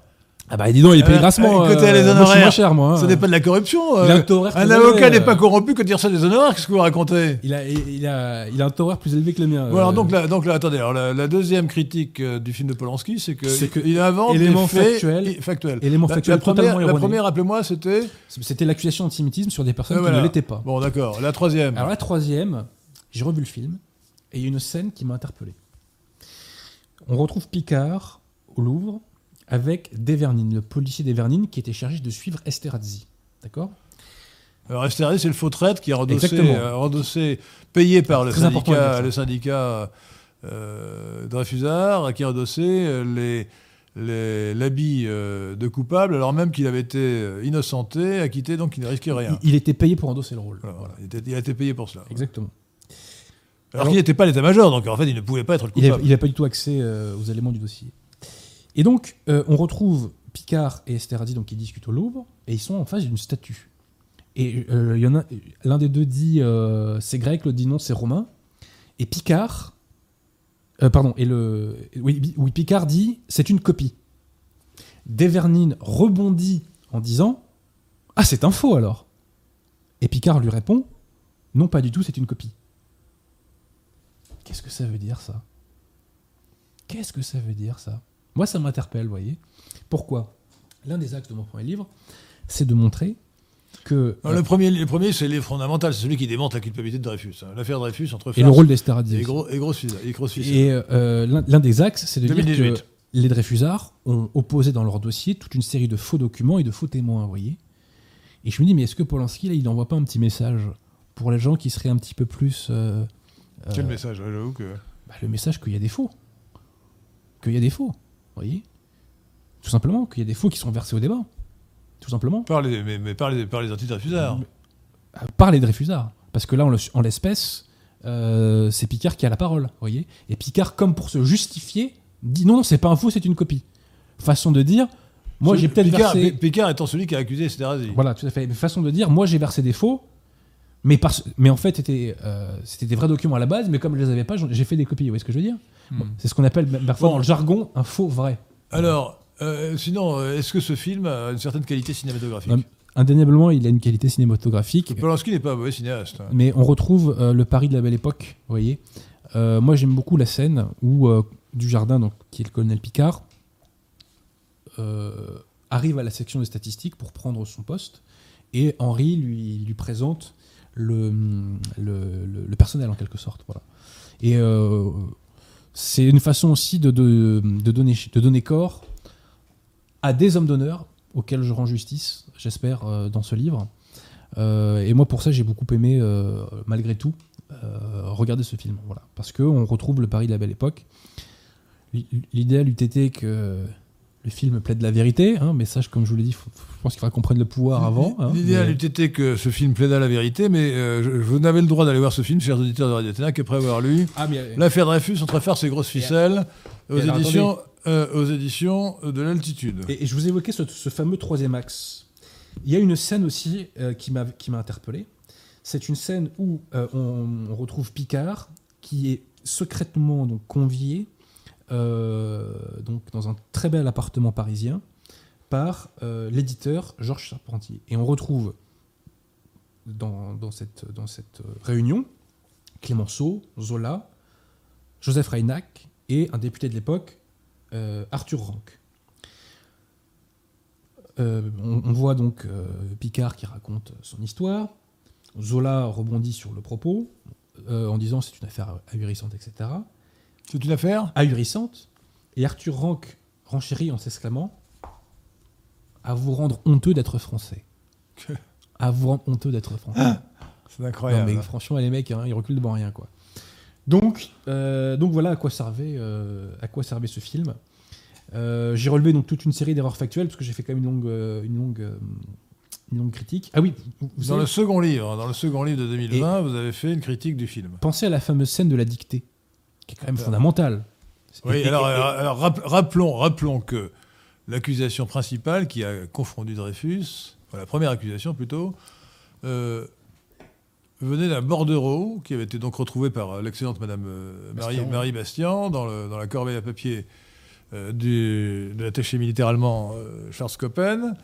Et euh, donc c'était un bordereau d'un document adressé par le- l'espion, donc Dreyfus, à l'attaché militaire Charles Koppen. Et c'était manuscrit. À l'époque, on ne devait Oui. pas avoir beaucoup de machines à écrire. hein. Euh, C'était manuscrit. Et donc, euh, alors, racontez la scène, parce que c'est pour, pour le confondre, euh, Voilà. on, on Alors- fait, faire- on, fait, on fait faire une, écrit- une page d'écriture à Dreyfus. On le convoque en civil au ministère de la Guerre. Alors qu'il ne savait pas qu'il était soupçonné. Voilà, tout à fait. Donc pour des procédures administratives officiellement. Donc, prétexte. Et euh, à un moment donné, donc, le Dupaty de Clam lui, de- lui, lui dit écoutez, moi je suis blessé à la main, euh, donc euh, j'ai une lettre à écrire au général de Boisdef, est-ce que vous pouvez l'écrire à ma place? Dreyfus dit pas de problème. Donc De Dreyfus, toute façon, il était sous ses ordres, donc il ne devait pas. Ouais, tout à fait. Il dit à vos ordres. Donc Dreyfus commence à écrire et Dupaty commence à introduire dans sa dictée des éléments du bordereau. Et Dreyfus va à ce moment-là changer d'écriture. Et il va changer d'écriture à deux reprises. Voilà. Et suite à cela, il va être arrêté. Et d'ailleurs, si vous permettez, Oui, oui, euh, donc, donc c'est la dé- la démonstration absolue que Dreyfus se rendait compte évidemment, était l'auteur du bordereau, et il s'est rendu compte qu'on avait découvert le bordereau, et donc il change, il change d'écriture pour qu'on ne puisse pas le reconnaître. Exactement. Et euh, certains disent d'ailleurs que oui, mais quand on regarde le document, ça se voit pas trop qu'il a changé d'écriture. Petite parenthèse, si ça se voit quand on fait vraiment attention au document et quand on l'examine attentivement. Surtout qu'à l'époque, euh, c'était pas les mêmes écritures qu'aujourd'hui. hein. C'est que tout le monde écrit avec des pattes de mouche. Donc voilà. Mais euh, ce qu'il faut dire, et Tout, ça, le monde, tout le monde écrit aujourd'hui avec des pattes de mots, je voulais dire. Pas Non, à l'époque. Non, non, à l'époque, à l'époque. Euh, mais surtout, ce qu'il faut dire, c'est que euh, ce changement d'écriture a été reconnu par l'avocat de Dreyfus au procès de Rennes. Et par Il- Dreyfus il- lui-même. Ils ne l'ont pas nié. Le capitaine Dreyfus. Écoutez, le président interroge Dreyfus. Ils ne pouvaient pas le nier, d'ailleurs, ça se voit. Bah, N'importe quel, n'importe quel expert en écriture l'aurait Mais ça, c'est fondamental, parce que pour moi, c'est une des preuves matérielles les plus importantes Ah, indiscutable. Lorsqu'on jette un coup d'œil sur cette lettre, dit le président d'audience, dont voici une photographie, on constate facilement que l'écriture depuis le mot, donc une note sur le frein hydraulique, jusqu'à la fin, est beaucoup plus grande et plus large qu'au commencement. Et que dit Dreyfus? Est-ce qu'il dit, vous racontez n'importe quoi Il dit, Que dit Dreyfus? L'écriture est plus large, mon colonel. Donc il le reconnaît. Le président embraye. Elle change, elle est plus large, moins bien formée. Cela peut s'expliquer par une émotion. Dreyfus répond D'abord, je vous fais re- remarquer que l'élargissement des lettres commence à je me rappelle. Donc, il reconnaît lui-même ça. Et que dit, euh, que dit euh, son avocat, maître Demange Que dit-il? Qui n'était pas maître Laborie. Non, non, C'était le les deux. C'était les deux. C'est-à-dire, Au procès de Rennes, il y avait les deux. Mais, mais seul maître de manche a plaidé. Là, on est à Rennes. Oui, on est à Rennes. 1899. Donc à Rennes, il dit euh, Eh bien, messieurs, c'est indiscutable au point de vue de la ligne, mais il y a une explication à donner. Et l'explication donnée, rappelez-vous, c'est que Dreyfus avait froid au doigt. Voilà. Et moi, c'est- moi, ce que je dis souvent aux gens, c'est qui n'a pas changé l'écriture lorsqu'il avait froid au doigt? Voilà, faut être de mauvaise foi pour le nier. Et alors, ceci dit, après, euh, donc, euh, euh, mon confrère donc, nous dit vous trouverez au contraire aussi une partie. il nous dit qu'en en fait, la fin est. Il se remet à bien écrire. Et il nous dit donc vous retrouvez au contraire ici une partie d'une parfaite rectitude de lignes dans les mots. Donc en fait, il faut croire qu'il avait plus froid au doigt quand il s'est mis à bien écrire. Voilà, moi c'est ce que j'ai entendu. En fait, il a, eu, il a eu froid au doigt pendant quelques secondes. Donc, l'épreuve de la. Voilà. dictée, euh, est, l'épreuve, de la dictée est une preuve. Voilà. C'est une Euh, preuve. C'est une preuve euh, vraiment, vraiment. Mais alors attendez, parce que moi, que m'opposent mes contradicteurs Dreyfusard, mes historiens, les, les- mes- mes- oui, mes, mes- mes- mes contradicteurs historiens Dreyfusard, ils me disent ah mais oui, mais attendez, attendez, Euh, Maître de Mange a admis que Dreyfus avait changé d'écriture pour ne pas trop heurter l'état-major. Je dis Non, mais- attendez, on va être sérieux trois secondes. Mon confrère, c'était pas rigolo, il savait faire son boulot. Donc oui, effectivement, il voulait pas avoir euh, un propos antimilitariste. Il voulait, en ce sens-là, il voulait porter l'état-major. mais il n'y a aucune raison d'avoir un, propos bah, antimilitariste. c'est c'est ce que voulait faire Laborie, figurez-vous. Ah bon? Il était, dans une stra- il, voulait, il était dans une stratégie révolutionnaire. Voilà, exactement. Euh, donc Demange lui refusait, mais c'est pas parce qu'on refuse d'être dans la politique de rupture, comme euh, Vergès le fera plus tard, qu'on invente ou qu'on admet des preuves qui n'existent pas contre son client. Bah. C'est ridicule. Bah, c'est ridicule. Donc on nous sens, oppose ça un sophisme. Un sophisme. Et donc mes contradicteurs sont plus royalistes que le roi, puisque je le répète, Dreyfus et son avocat ont admis la modification. Alors maintenant, cher Pierre de Tirmont, donnons la parole aux auditeurs de Radio Athéna. Alors merci aux Attendez, juste donateurs. une chose. Ah, euh, attendez. alors, Parce que euh, dans le film de Polanski, justement, on voit, on voit du Paty de Clam qui prépare la scène en disant Simplement une chose. Pourquoi donc il faut euh, ah oui simplement c'est ça il Vous faut avez pas dit la- juste une chose. Non, c'est simplement une chose. d'accord autant pour moi Anglicisme. Euh, donc dans le film de Polanski on voit du Paty de Clam qui organise la séance de la dictée en disant vous vous mettrez ceci ici vous vous mettrez là euh, moi j'aurai la main bandée etc donc on voit l'organisation on voit Picard qui emmène Dreyfus dans la salle où il y aura la dictée Mais on voit Dreyfus frappe à la porte il rentre et ça s'arrête là on voit pas la suite. Formidable. Formidable. Des informations. Ah ouais, complètement. Pardonnez-moi, je vous ai coupé. La parole. Alors merci à Julien Donat de Toury pour son don. Merci. Ju- comment Ju- Julien Donat, Nas de Toury, Merci. double particule. Merci à Anne-Marie Longo. Merci. Euh, merci à Prince Marciano pour son don également. Merci. Qui vous demande euh, quelles sont selon vous les trois meilleures preuves de la culpabilité de Dreyfus Top 3. Adrien Baudet. Alors la première, c'est euh, la dictée. Et la deuxième, c'est un ensemble de preuves. C'est ce qu'on appelle l'examen technique. Qu'est-ce que c'est l'examen technique? C'est quand on a serré Dreyfus de près. C'est-à-dire que comment on a démasqué Dreyfus? C'est qu'on a établi qu'il était la seule personne à pouvoir matériellement obtenir tous les documents qui sont évoqués dans le bordereau. Vous voyez? C'est parce que pour avoir tous ces documents, il fallait être stagiaire à l'état-major et artilleur, et que Dreyfus était le seul qui correspondait à ce schéma-là. Et à cela s'ajoutent des choses très bizarres qui n'ont pas été élucidées, comme le fait que Dreyfus, par exemple, fréquentait des espionnes. Il a été l'amant d'espionnes. Enfin, au moins il a été l'amant au moins d'une espionne, Madame Watson, et il fréquentait une autre, Madame Berry. Vous voyez Donc il y a toute une série d'éléments. Ça fait beaucoup. Et il y a aussi euh, tous les témoignages euh, des militaires de l'époque qui ont bossé avec lui, qui disaient qu'il était extrêmement curieux, qui posait des questions déplacées, qui n'avaient rien à voir avec son- ses objets euh, d'études, etc. Enfin, il y a vraiment une accumulation de choses. Et à chaque fois qu'il y avait une fuite, Dreyfus était dans le coin. Ça commence à faire beaucoup. Voilà. Après, on peut ajouter les aveux, etc. Voilà. Mais, mais pour moi, la, la dictée et l'examen technique sont définitifs déjà. Là, le- déjà, le, le débat est clos. Et je voulais rebondir sur un point, euh, j'ai oublié, c'est pas grave, ça me revient. Un auditeur précise que c'est Fabien Nury, N-U-R-Y, qui a réalisé le, le feuilleton sur Canal Paris Police 1900. Euh, NU N-U-R-Y. Nourri, c'est un nom Nury, juif. oui. Euh, vous, savez mieux que moi. Hein? Vous savez mieux que moi. Ah non, Nourri, euh, c'est un nom juif. C'est un nom juif. Et il réalise des BD qui parlent de juifs, enfin, c'est c'est- c'est Ouais, clair, ouais, c'est un hein, nom voilà. juif. ouais. Donc, donc c'était fait par un juif. Euh, Merwan P dit euh, Bonjour, Félix Faure a-t-il été assassiné par des anti-Dreyfusards Alors, ça, c'est une question euh, très importante. Euh, je ne peux pas dire que j'ai la preuve définitive de cela, mais un livre a été écrit par André Galabru à ce sujet, dont je recommande la lecture. Et à l'issue de ce livre, on peut difficilement penser le contraire. Moi, je pense que, que Félix Faure a été assassiné, empoisonné. Et il y a notamment un fait qui a été raconté par le prêtre qui lui a donné l'extrême onction. Enfin, qui lui a donné le- le- les derniers sacrements. Euh, quand, en fait, le prêtre allait chez sa mère qui habitait rue du Faubourg Saint-Honoré. Félix La mère, la mère du président de la République, Félix Faure. ouais. Non, non, non, le prêtre allait chez sa mère. Ah. Euh, chez sa propre mère, pardon. Oui. Excusez-moi. Félix Faure est en train d'agoniser à l'Élysée à ce moment-là.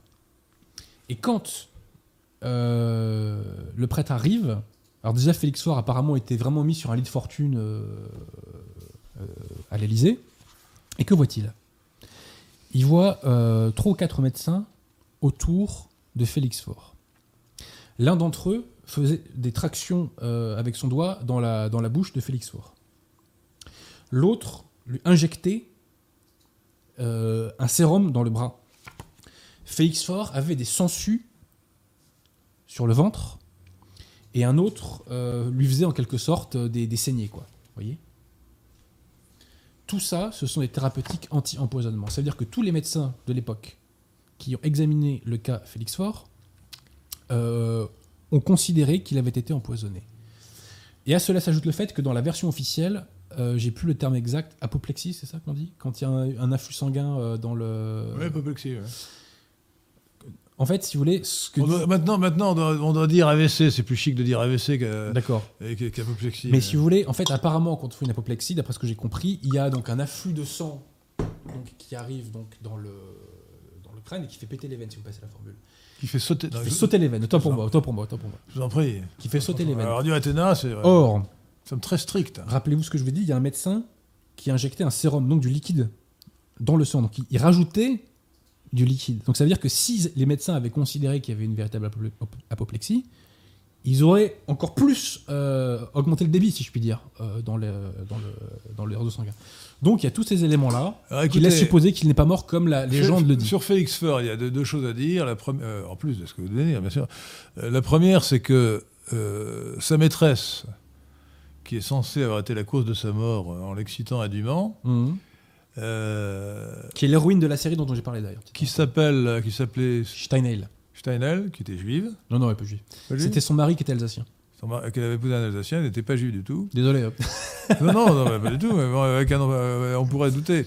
Euh, donc, elle avait. euh, elle a ensuite été accusée d'assassinat. Ah oui, ça c'est très de intéressant. d'assassinat, c'est-à-dire que dix ans après, Oui. on l'a retrouvée chez elle, ligotée, à côté de sa belle-mère et de son mari assassinés. Assassiné. ouais. Et donc les juges, ou plutôt les policiers, ne s'en sont, pas laissés compter. On dit évidemment, ce sont ses complices euh, qui ont euh, assassiné euh, son mari, dont elle voulait se débarrasser, sans doute pour hériter de lui d'ailleurs, et euh, qui, pour faire croire qu'elle n'était pas complice, l'ont ligotée. Mhm. Donc elle a été euh, accusée d'assassinat, et on peut, enfin de complicité. Euh, honnêtement, on peut penser qu'elle était coupable, mais C'est pas clair. elle, a été, histoire. elle a été acquittée faute de preuves, au Ouais. bénéfice du doute.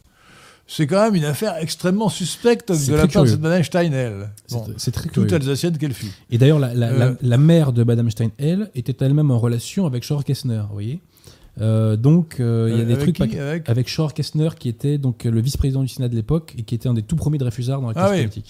Donc, donc c'est très bizarre. Alors, cela dit, euh, permettez-moi quand même, euh, alsacien. pour, c'est ag- égayer un peu nos auditeurs de, de Radio Athéna, de rappeler quand même les, les formules et les blagues auxquelles on donnait lieu euh, la mort de Félix Faure. Euh, Ah, je vous vois venir. la, me- la meilleure, celle de Georges Clémenceau, qui, était, qui met bien les blagues graveleuses, et qui a dit, qui a dit ceci. euh, Ça va pas le généraux. qui, a, qui a dit ceci. il voulait être César, il a été pompé. Il a fini pompé, ouais. ouais, ouais. Euh, qui a dit aussi, euh, oui, à son enterrement, c'était des pompes funèbres. Euh, Jonathan Sturel nous dit que le président Fort est décédé du Covid-19. Ah, lui aussi. euh, ah, déjà, forcément. un- Donc, alors la- la- l'histoire, ah, bien sûr, on dit, on dit. Alors Clémenceau avait un bon mot aussi sur la mort de Lyotet, mais c'est un peu grossier. non, ouais. mais c'est trop grossier. On, on ne le dira pas. Euh, non, ça c'est vraiment trop grossier. Ouais, ouais, tant pour moi. Non, franchement, là, là, là, c'est- dépasse, de l'ordre du paysardi. là, là, ça dépasse les bornes. hein. Oui, oui, vous avez raison. Vous avez Hein raison.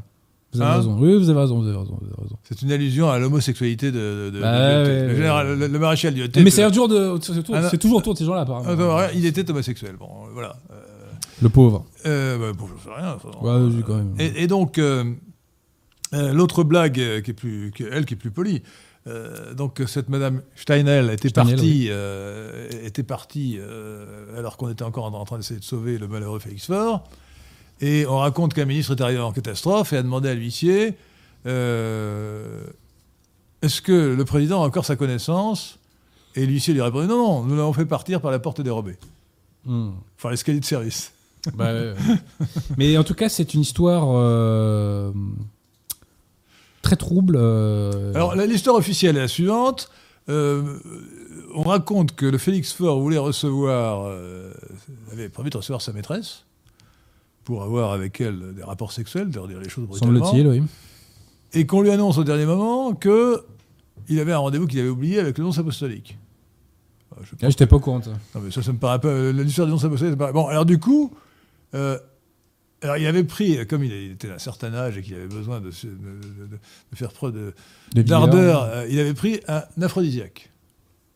C'est ce que. Et, c'est- et, et, et comme, euh, et- et- bon, euh, comme il n'a pas pu recevoir immédiatement sa maîtresse, qu'il a reçu le nonce- apostolique pendant une demi-heure ou une heure, après le départ du nonce, il avait oublié qu'il avait pris l'aphrodisiaque, il en a pris un deuxième.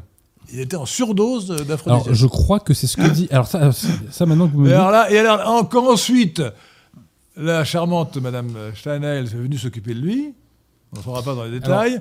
et là, euh, son cœur, son cœur a lâché. La, la théorie de, de l'aphrodisiaque, euh, je crois que c'est Madame Steinhell qui le raconte dans ses mémoires, il me Ouais. semble. Il me semble. Mais il y avait d'autres témoignages. Alors là, j'ai plus le truc en tête, donc vraiment, je m'en excuse parce que je suis sans doute pas très précis. Il me semble que peu avant sa mort, euh, Félix Faure se plaignait de douleurs à ce niveau-là, vous voyez, au niveau de la nuque. Euh, et que euh, apparemment il aurait été piqué par quelque chose en fait, c'est ça l'idée euh, à ce niveau-là. Voilà. Peut-être qu'on aurait pu, si on accuse Madame Steinheil de l'avoir assassiné, ce qui ne me paraît pas impossible vu, vu son, vu son histoire postérieure avec son mari, qu'apparemment elle a fait Et, et, assassiner. et- et sa mère euh, Euh, qui on- était en lien avec les Dreyfus. Voilà, surtout, on, hein. a- on pourrait, on pourrait dire qu'après tout, peut-être qu'au lieu de donner l'aphrodisiaque, elle lui a fourni un, un Et alors, produit, attendez, euh, un produit létal. Maintenant que vous me. que- que- voilà, parce que là, les souvenirs reviennent petit à petit. Donc il, est- il a pu être assassiné par Madame Steinheil, sa Oui. maîtresse, Mais à l'époque, justement, de. qui lui a fait passer, qui a fait passer un poison pour un aphrodisiaque. Tout à fait, ouais. Mais moi, je pense que. Je parle sous toute réserve, mais pour moi, c'est une hypothèse crédible. Et à l'époque de l'affaire en 1908, donc à l'époque, donc je crois que ça s'appelait le meurtre de l'impasse des Rosiers, je crois, un truc comme ça, euh, le dossier, l'affaire que vous avez soulevée euh, de, de la mort du mari et de la belle-mère. Dix ans après, là, là, ouais. c'est quand même très Eh bien- suspect que, que, que la, la maîtresse de- du président Félix Faure, C'est un peu grave. qui a été euh, la cause immédiate de sa mort, dans, dans toute hypothèse, dix ans après, euh, soit impliquée Oui, oui, dans oui. une affaire euh, dramatique d'assassinat, accusée d'assassinat euh, contre son mari et euh, acquittée faute de preuves. Mais à l'époque, un journal Au radical. Qui s'appelait L'Intransigeant a publié toute une série d'articles par un parlementaire sous pseudonyme, qui, et le pseudonyme c'était Qui sait? Et Qui sait plaidait ouvertement que euh, Madame Steinheil avait tué Félix Faure parce que donc elle bossait pour le syndicat, qui était en liaison avec sa mère, Le etc. syndicat de Réfusard, vous voulez dire? Oui, oui, tout à fait. tout à fait. Ouais. Voilà. Autre question. Alors, euh, question de François Gévaudan. Euh, merci de votre émission, toujours de qualité. Qui n'est pas bête, malgré son nom.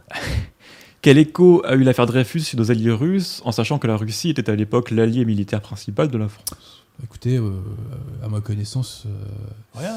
Euh, rien, non. Alors, alors, par contre, vous savez que donc je restitue dans mon deuxième bouquin un petit bouquin d'André Sheridan qui s'appelle L'affaire Dreyfus à l'étranger. hein. Et il évoque que toutes les opinions publiques européennes étaient toutes Dreyfusardes. Et la conclusion qui est la sienne, c'est que les opinions ont été travaillées en ce sens. Donc, à la limite, si ça a eu une influence, c'était de décrédibiliser, enfin de porter atteinte, je dirais, euh, au prestige de la France. Voilà.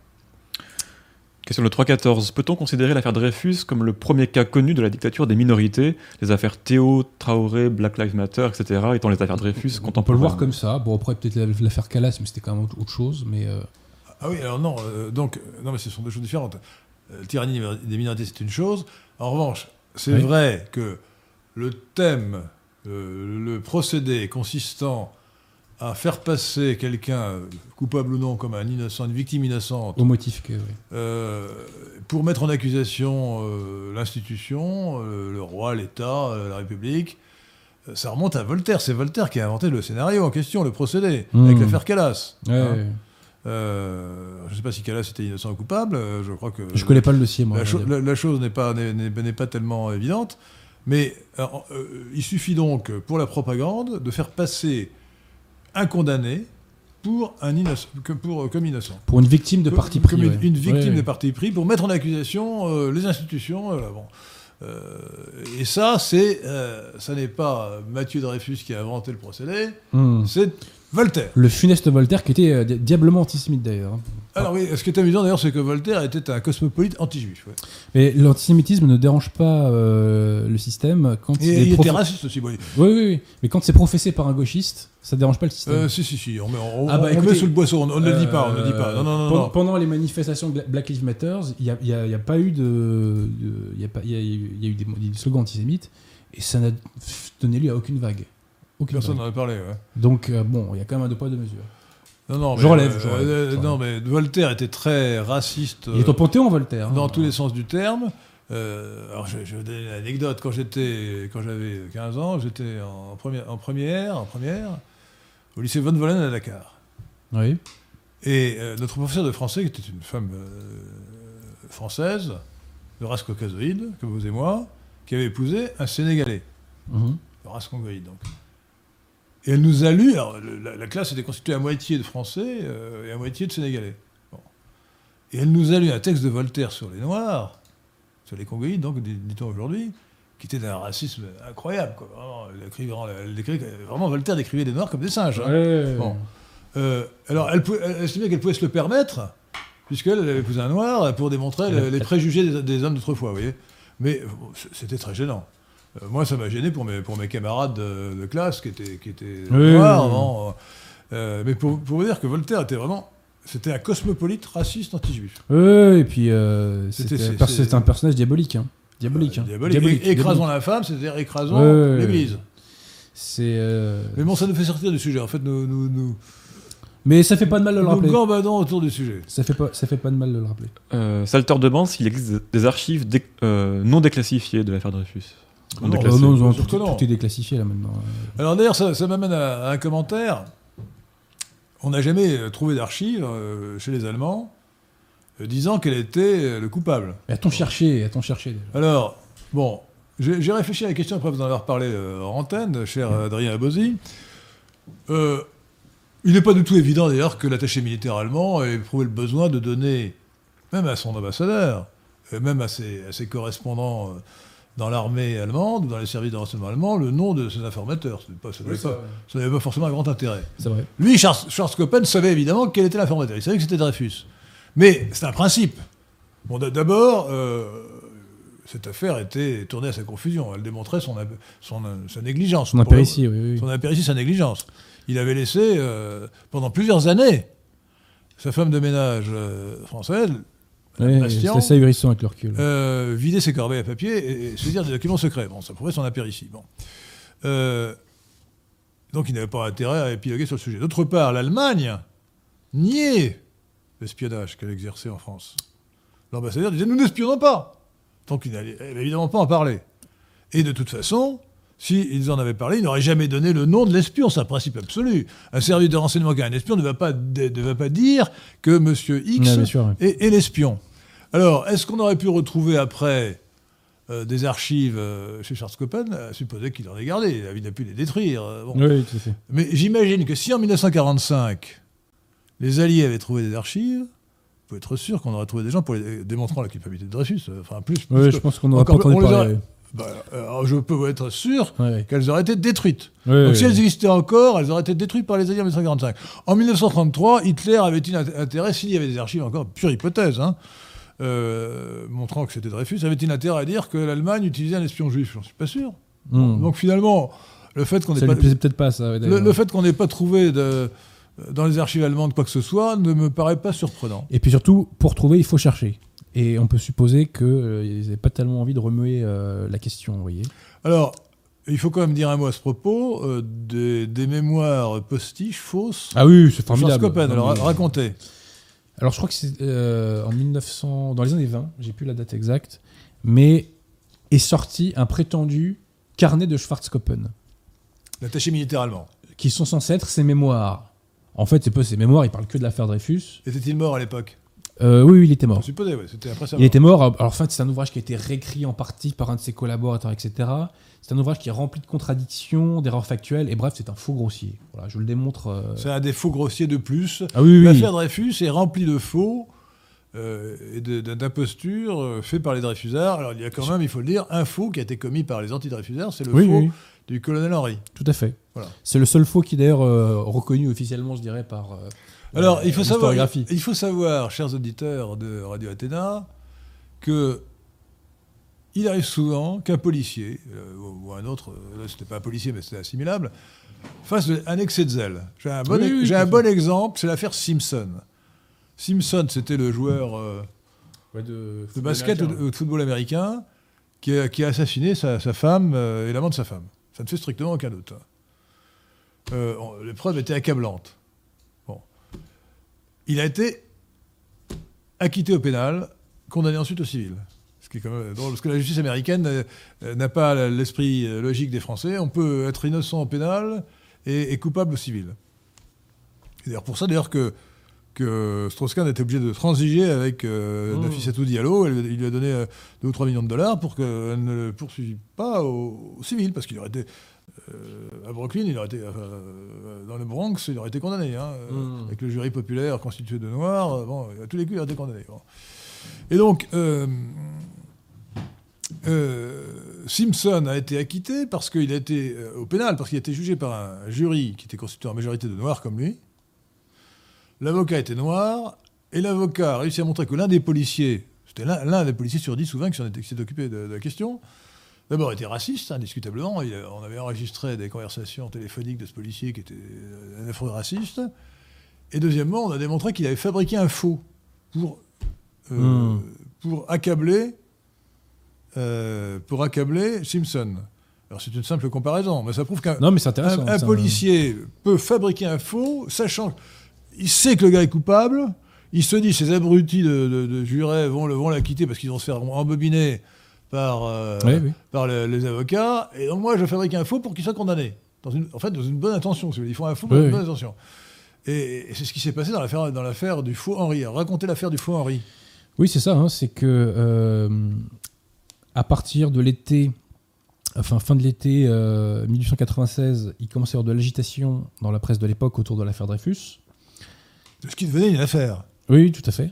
Euh, encore une fois, encore- hein. En- Encore une fois, il faut bien voir que Dreyfus, euh, espion condamné pour espionnage, n'était pas le premier, que personne n'avait parlé des condamnations précédentes, et que cette affaire a été montée de toutes pièces dès lors qu'un groupe de trois, Mathieu Dreyfus son frère, le député euh, Joseph Reynac et le journaliste euh, euh, Bernard Lazare ont décidé de, de le faire passer pour innocent. Et que vous disais-je? Donc voilà, donc à ce moment-là, il commence à y avoir des fuites dans la, dans la presse, etc., de certains éléments de l'affaire. Et pour renforcer le dossier, entre guillemets, Voilà. euh, eh bien. Henri a fait un faux euh, dans lequel Dreyfus est nommément euh, évoqué, si vous voulez. En fait, la- faux, c'est donc une lettre encore entre Panisardi et Schwarzkoppen, dans lequel Une fausse lettre de, le- l'attaché militaire euh, italien, à son amant, l'attaché militaire. sa maîtresse, oui. Euh, ça n'engage que moi. Non, la- la- si vous voulez parler de maîtresse, c'était plutôt l'air. C'était Panisardi qui était la maîtresse. pour Oui, voilà. Si vous voulez respecter la polarité euh, On se comprend. homosexuelle, c'est- c'était Panisardi la maîtresse. Bon, à son amant euh, Charles Coppen, euh, dans lequel il lui aurait dit explicitement que Dreyfus était. Oui, voilà. le- bon. Alors il y a quand même un, do- document, lui, qui n'est pas contesté, où on parle de cette crapule de D, Ce canaille de D. cette canaille de D. Ce canaille de D, Ce, point. ce- ce canaille Ouais. de D Ouais. écrit par Panisardi. Euh, je sais plus lequel des deux écrit ça. Enfin, l'un des deux. Euh, mais oui, tout à Alors, fait. ça a aidé, évidemment, tout le monde a compris que c'était Dreyfus. Ouais. alors, les, les Dreyfusards ont fait des contorsions pas possibles pour expliquer que Alors, D, attendez. voulait, D ne voulait pas dire Dreyfus. Que, au début, euh, Mathieu Dreyfus essaie de refiler la patate chaude à d'autres officiers Voilà. et il fait suivre des officiers dont le nom de famille commence par un D. Vous voyez? Et ensuite, pardon, excuse-moi. Et ensuite, euh, enfin au fil de l'affaire, euh, les, les Dreyfusards vont dire mais non, mais non, mais c'est stupide de penser que euh, on, on mettre que la première lettre d'un nom. Ah bah non, Voilà, c'est- courant Bah, ça. si c'est stupide, très pourquoi vous courant. avez commencé sur C'est très courant quand on parle dans des Et- messages un peu secrets, et- on, on met la- on met une initiale. Et d'ailleurs, eux, ce qu'ils nous disent, c'est que, ah oui, mais attendez, les, les, les, euh, les espions avaient des pseudos. Donc en fait, c'était la première lettre d'un pseudo. Bah non, si c'est un pseudonyme, il n'y a pas besoin de mettre que la première lettre, il suffit de mettre le pseudonyme, il n'y a pas de problème. Oui, au contraire, ça renforce l'idée que les c'est un les patronyme. Dreyfusards racontent n'importe quoi. Mais, Euh, mais c'est ça qui m'a convaincu, moi d'ailleurs. Euh, en le canaille cette en- ce canaille de dé. en- non, mais non, ce- non, en qualité. Avec une faute de français, parce que on a, on Oui, tout à dire fait. cette canaille de dé. Canaille étant un nom féminin. Tout à fait, tout à fait, c'est avec une erreur. D'ailleurs, c'est marrant parce que les, les gens qui veulent un langage épicène ne, ne- ne- ne- disent pas qu'il faudrait mettre cette canaille euh, au masculin. C'est vrai. Mais euh, que vous disais-je? Non, moi, ce qui m'a convaincu, c'est la faiblesse de l'argumentation de Dreyfusard en qualité d'avocat. Elle est nulle. Non, Alors, non, non. les avocats ont fait ce qu'ils ont pu, si vous voulez, pour remonter la pente, parce que je pense que mon confrère laboriste n'est pas rigolo. Et on voit dans les, en- dans les- euh, euh, quand il interrogeait euh, les, euh, les différents témoins, il était très très roublard et très feinteur, si je puis dire. Mais, vous voyez, par exemple, la défense de Picard au procès Zola, quand on l'accuse d'avoir fait un fou avec le petit bleu, est hallucinante de, de nullité, si vous voulez. Et ça, ça, c'est- ça, c'est des choses qui m'ont euh, véritablement convaincu. Voilà. Ça- Oui, ça a contribué. euh, ça a contribué. Le, le faisceau de preuve est, le faisceau de preuve est terrible. hein. Ah non, mais il est monstrueux le faisceau de preuve. Ah non, franchement. euh, bon, euh, est-ce qu'on peut aussi dire un mot des aveux? Parce que, en tant qu'avocat, vous avez, comme si vous étiez avocat de la défense de Dreyfus, vous avez rejeté les aveux. Or, racontez comment il a avoué. Alors, le jour, Racontez, racontez les aveux de Dreyfus. le jour de sa dégradation, Voilà. il est assis de façon un peu accablée. Il y a de quoi Euh, oui, oui, oui, de quoi, oui. Euh, Il- Puisqu'il il va être pris un la- objet. pris main dans le sac, ouais. voilà, exactement. Il Euh, savait qu'il allait être envoyé en déportation. Et euh, il a, il a dit euh, à, il dit à un des, un des gardes qui, non, bah, qui le garde, pardon pour la répétition, euh, j'ai donné des documents, mais c'était pour en obtenir d'autres. Voilà. Et, et d'autres, enfin des documents. J'ai donné des documents sans importance pour en obtenir d'autres qui étaient plus importants. Et euh, ce propos a également été entendu par un, autre garde qui s'appelait le capitaine Dattel, je crois. Non, mais on trouve tout ça dans Il- votre livre. donc, hein. Non, mais ce qui est intéressant, c'est que Dattel, il est mort dans des circonstances euh, pas très claires. Bon, passons, c'est pas le sujet d'aujourd'hui. Donc, en fait, il reconnaît qu'il a euh, fait ce qu'on appelle de l'amorçage. Voilà. Il a fait de l'amorçage, c'est-à-dire je donne des documents et tu me rends en échange. Voilà, tout simplement. Non, il reconnaît, il reconnaît qu'il a donné des documents et il a cherché euh, une justification en disant ça devait être à l'époque euh, sa stratégie de défense. Il il voulait dire euh, oui j'ai donné des documents et il était prêt à le reconnaître à l'époque, mais en fait c'était dans, une bonne intention. Entre parenthèses, c'est cette stratégie de défense, que bizarrement vous avez acceptée dans votre livre. Ah, mais moi, je Le pense que c'est est- je pense que c'est comme ça que ça s'est passé. attendez, Dreyfus était un traître, il aurait dû être condamné à mort et vous lui trouvez des excuses qui sont totalement déplacées. Bah, c'est pas des Alors, excuses. franchement, non, non. C'est une- explication. Non, mais mais il n'y a aucune explication. Pas Il a, une il- excuse. Il, il a, il a donné. Il, il a été. C'était André un en série de l'Allemagne et vous, vous voulez lui trouver des, des explications, des excuses. Ça n'a pas de sens. C'était un traître. Il aurait dû être condamné à mort. Je trouve que les tribunaux de l'époque euh, ont été d'une d'indulgence coupable. Voilà. Je, je me souviens que, ne- que- que vous m'aviez dit cela. J'avais été indigné de votre indulgence. Oui, oui, oui. Bah, euh, André Figueras partage mon analyse Ah bah, euh, sur. euh, Enfin, avec tout le respect que je dois à André Figueras, c'est n'importe quoi, hein, franchement. bah, c'est- J'entends votre appréciation. Vous, vous- vous- n'allez pas aller jusqu'au bout de. la- Écoutez, euh, ou bien il est coupable, ou bien il est innocent. S'il est coupable d'avoir révélé, d'avoir donné des secrets, il était officier de l'armée française. Ah, mais j'entends, j'entends. Nous étions au lendemain d'une guerre avec l'Allemagne. Nous, nous préparions une guerre probable, une nouvelle guerre probable avec l'Allemagne. L'Allemagne était l'ennemi. Bon. Cet, homme, officier français, a donné des secrets militaires, des documents militaires plus ou moins secrets, à l'ennemi. C'était un traître. Hum. Aucune excuse n'est recevable, je suis désolé. L'amorçage, ça n'a aucun sens. Vous pouvez pas, euh, non, non. Euh, franchement, euh, non, vous êtes de ces gens qui, étant arrivés à une conclusion ju- juste, ont peur des conséquences de leur conclusion. J'ai pas tellement peur parce que sinon j'aurais pas fait le bouquin. hein. Euh, oui, mais à la fin, à la fin, vous vous arrêtez devant les conséquences Non, non, terribles. non, non. Non, parce que la conséquence, les faits sont là. Une ou deux questions, parce que j'aurais aussi, moi, j'aurais aussi moi des questions à poser à Adrien Baudet. Question de J. Cruz. Euh, quel impact a, cette affaire, a eu cette affaire dans l'organisation et dans les secrets militaires à la veille de la Première Guerre? Ah bah, On n'était pas tout à fait à la veille, hein, c'est euh, c'est C'est- 1894, non, mais c'était quand le- même... euh, c'est absolument fondamental. C'est absolument fondamental. Et ça, c'est quelque chose que j'ai appris euh, quand j'ai travaillé ce dossier. C'est que pendant tout le 19e siècle, l'armée était autonome par rapport au gouvernement, d'un point de vue politique. Et avec, c'est-à-dire que c'est l'armée elle-même qui décidait des promotions, des nominations, etc. Avec l'affaire Dreyfus, l'armée a perdu cela et le pouvoir politique a recouvré un pouvoir de nomination justement euh, pour euh, les promotions, Dont, etc. dont Et- on a profité dans l'affaire des fiches du Alors- général André. alors ça c'est venu encore après, Ouais. mais ça a commencé avec Galifet. hein. C'est Galifet le premier qui a fait les premiers décrets permettant cela. Voilà.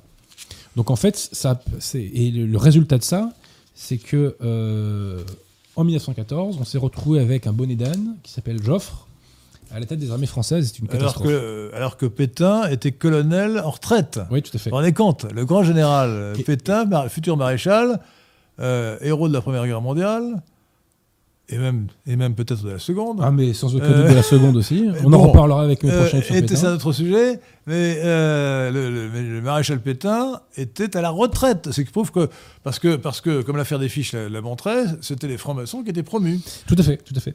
Et, euh, Et il n'était pas franc-maçon. Et que voulais-je vous dire Euh, Oui, surtout que le. Alors l'affaire des fiches, je rappelle aux auditeurs de Radio Terre qui ne la connaîtraient pas, c'est que le général, le général André était ministre de la guerre et qu'on a démontré, on a trouvé qu'il faisait des fiches pour préparer les nominations sur les officiers où on disait euh, il va à la messe, oui, non, avec ou sans missel, oui, non. Alors le pire, c'est l'officier qui est à la messe avec un missel, évidemment. Vous connaissez la formule de Pétain d'ailleurs quand on l'a interrogé à l'époque euh, là-dessus? On lui demandait est-ce que euh, vous, commandant Pétain ou colonel Pétain, est-ce que vous, vous voyez tel officier à la messe? Il répondait Je ne sais pas, je suis au premier rang, je vois pas qui est derrière moi. Voyez C'était beau, hein Ouais. Surtout qu'à l'époque, il n'était pas très assidu, je crois. là. Surtout qu'il est très déçu de la Voilà. c'est un homme euh, de, de- de- plutôt libertin de son Mais il, a, il, a- il, a- il, a- il, s'améliore avec le temps. Mais euh, qu'est-ce que je voulais dire aussi à ce sujet euh, Zut. Bon, bah, ça Ah oui, voilà. C'est que le prédécesseur de Foch, de Joffre, pardon, s'est fait dégager alors qu'il avait parfaitement anticipé le plan d'invasion de l'Allemagne par la Belgique. Voyez et, euh, et c'est presque même pour ça, à l'époque, qu'on l'a dégagé. Le général Michel. Donc je rends hommage au général Michel et il est mieux valu pour la Alors, française de 1914 qui est le général Michel à la tête de Je ça. dis que dans l'actualité, puisque notre sujet, chers auditeurs de Radio Athéna, je reçois donc Adrien Abosi sur euh, ces deux livres, euh, sur l'affaire Dreyfus, l'affaire Dreyfus toujours actuelle. Euh, nous avons parlé du film de Polanski, nous avons parlé de la série de Canal+, et nous allons nous parler, je voudrais vous parler de la polémique elle-même. Alors, polémique. J'avais lu avec stupéfaction un article qui avait été diffusé sur Internet, sur le site de Polémia pour ne pas le citer, Défenseur de la liberté d'expression. euh, d'une certaine, Monique Delcroix, euh, qui a écrit un livre sur l'affaire de Dreyfus, euh, auquel vous rendez hommage. euh, Oui, c'est un bon bouquin, c'est un bon bouquin. Non, non, je- euh, et qui est la femme de maître, votre collègue maître euh, Éric Delcroix, avocat de Robert, de- du professeur Robert Forisson, pape du révisionnisme, et de Jean-Yves Le Gallou, euh, patron euh, de euh, Polémia. Euh, et donc c'est sans pour ça d'ailleurs que Monique Delcroix a eu accès si facilement euh, euh, au site de Polémia. Et donc alors, moi j'ai lu cet article sidéré, parce que a priori, euh, bon, Delcroix, euh, qui est censée être à droite, euh, qui n'est pas censée être Dreyfusarde, euh, aurait dû avoir de la sympathie pour votre livre et pour votre thèse. Alors évidemment, on peut penser qu'elle estimait qu'après lui, il n'y avait plus rien à dire sur l'affaire Dreyfus, qu'après elle, il n'y avait plus rien à dire sur l'affaire Dreyfus, et qu'il y avait un espèce de point d'honneur, de, Mmh. de, de- de- de réaction de vanité, mais elle a fait un article nul où elle vous attaque sur des sujets qui n'ont rien à voir, enfin, elle ne dit rien d'intéressant.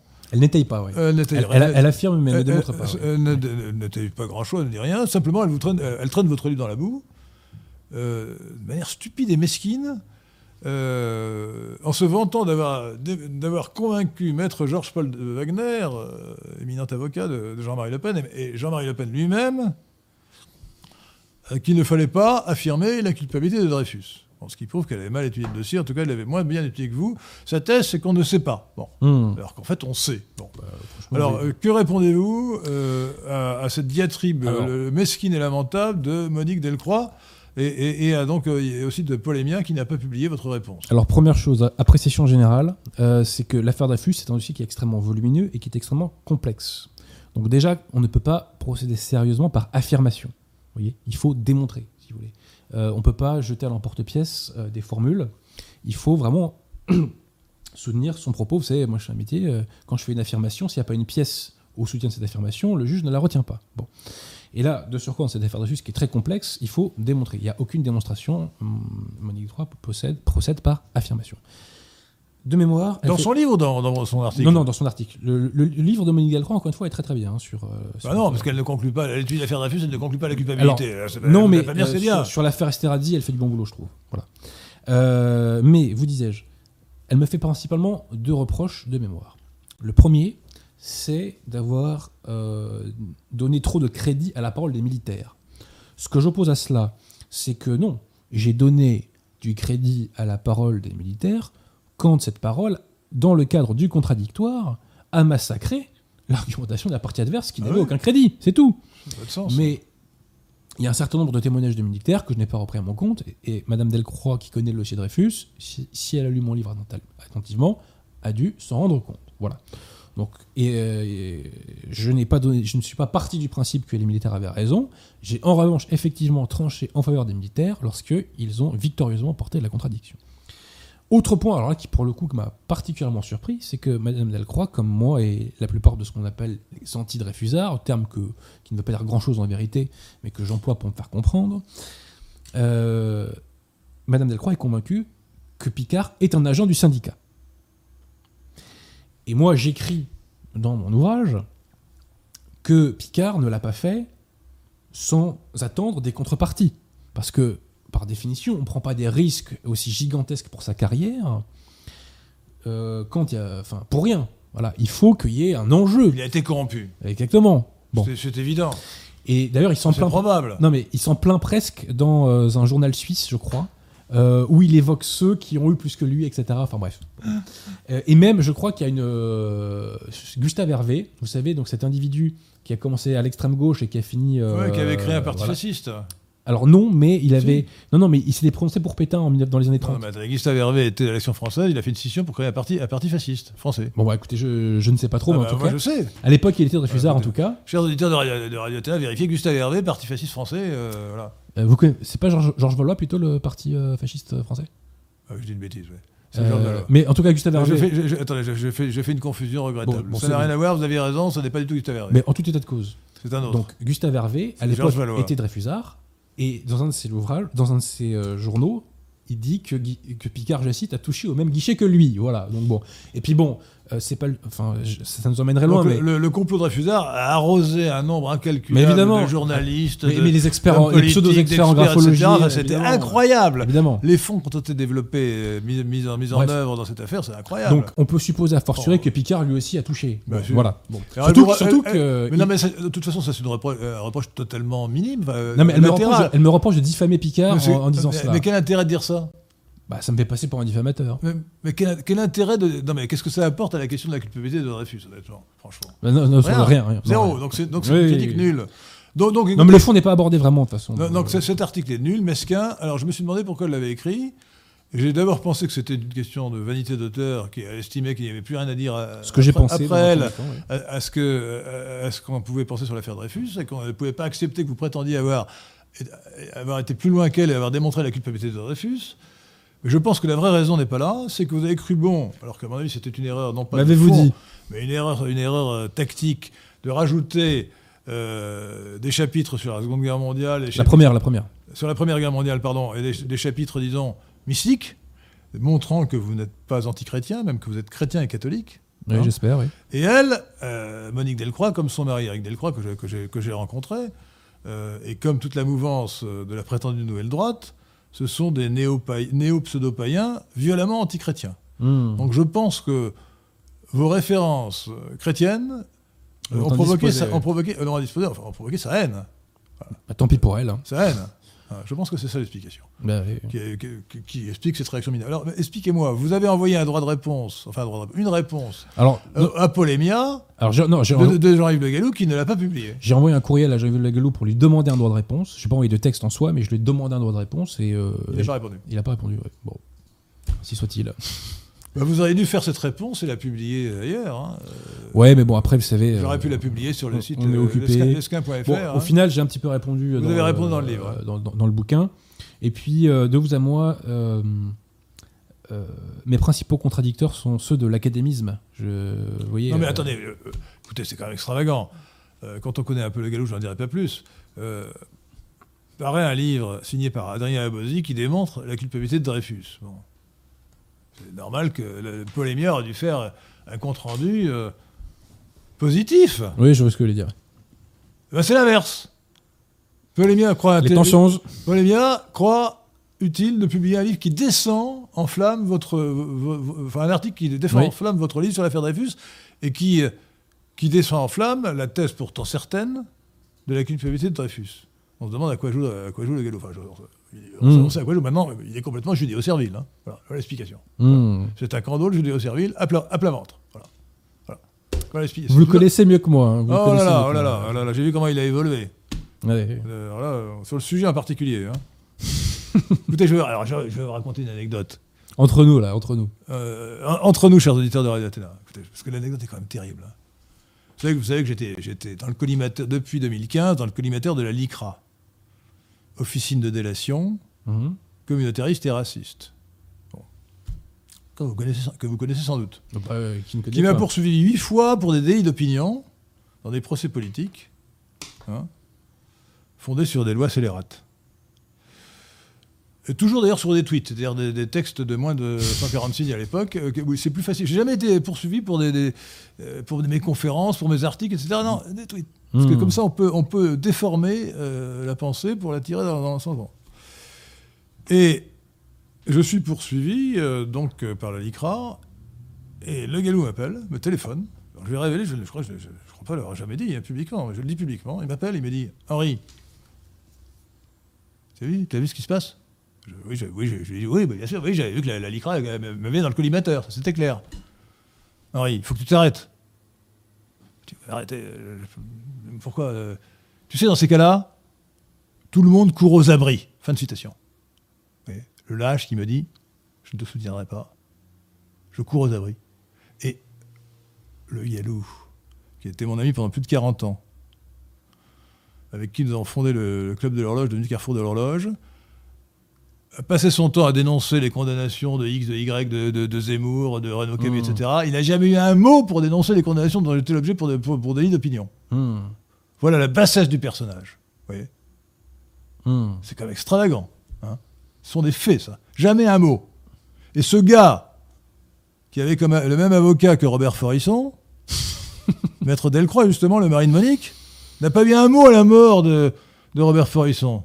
Moi, j'ai un, j'ai un mot. J'ai pas dit, j'ai pas dit qu'il avait raison, bien entendu, parce que ça serait tombé sur le coup de la loi. J'ai dit que c'était un homme d'honneur et de courage.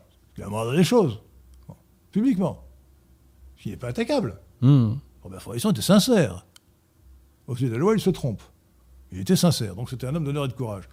Le galop qui le connaissait mieux que moi, dont le site Polémia en question a été fait longtemps par René et Yvonne Schletter, laquelle Yvonne Schletter est la sœur de Forisson, et qui est engagée à fond dans la cause révisionniste. Alors, on dénonce ce soir. Hein. Hein je, je dis les choses telles qu'elles sont. Si, bah, si- tels sont les faits. ce sont les faits. Euh, eh bien, euh, pas un mot sur la mort de Forisson. Il aurait quand même pu rendre hommage, non? Franchement. Bah, moi, c'est pas ma tasse de thé, perso. Non, mais c'est pas la question. euh, Vous ne le connaissiez pas, etc. Vous n'avez aucune raison d'en ouais, parler. ouais. Moi, j'avais rencontré Robert Forisson, euh, qui était un, un homme digne, courageux. Enfin, il, a, il a failli être tué. Hein, euh, plusieurs, Il Hmm. était agressé. Agressé.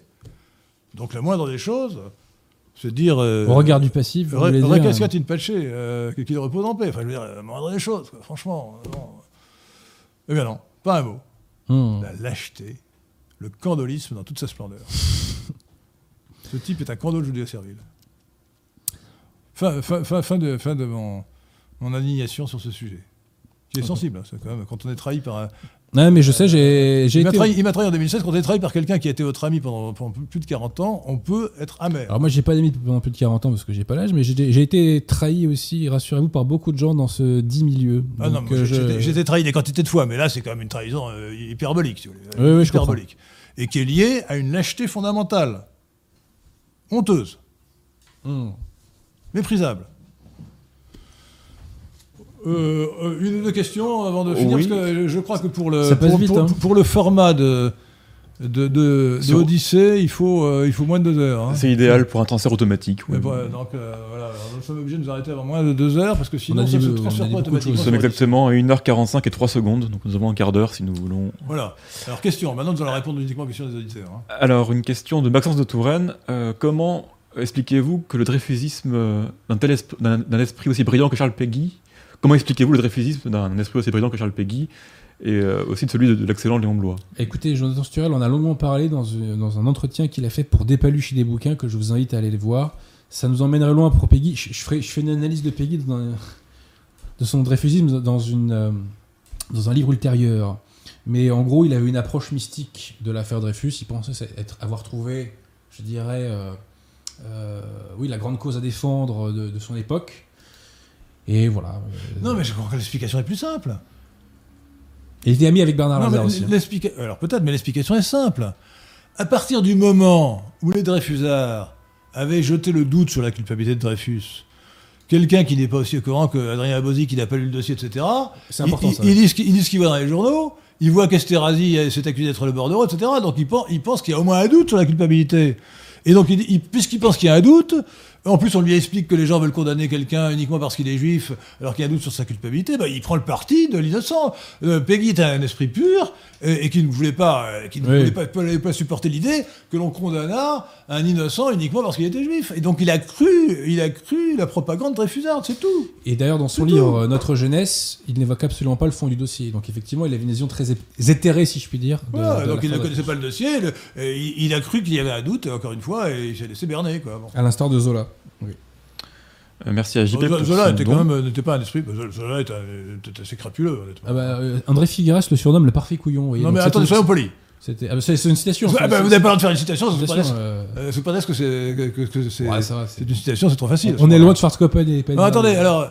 euh, Alors, le parfait abruti. non, mais Zola, il suffit de lire Zola. Écoutez, ce, ce type, ce type était moralement répugnant, enfin, franchement. Ouais, ouais, ouais. Moralement répugnant. Vraiment, le- les Rougon-Macquart, c'est vraiment. euh, D'ailleurs, c'est le réalisme, ou plutôt le naturalisme qui est en soi ré- littéralement, euh, moralement répugnant. On se roule dans la fange pour le plaisir. Maupassant. C'est répugnant, Maupassant. Est-ce que vous avez lu Bellamy? J'ai lu Bellamy il y a plus de 10 C'est- ans. Mais ouais. c'est. mo- Ah, mais attendez, mais ça me soulève le cœur. Ce type, ce type est un sale. Georges Duroy. C'était ignoble.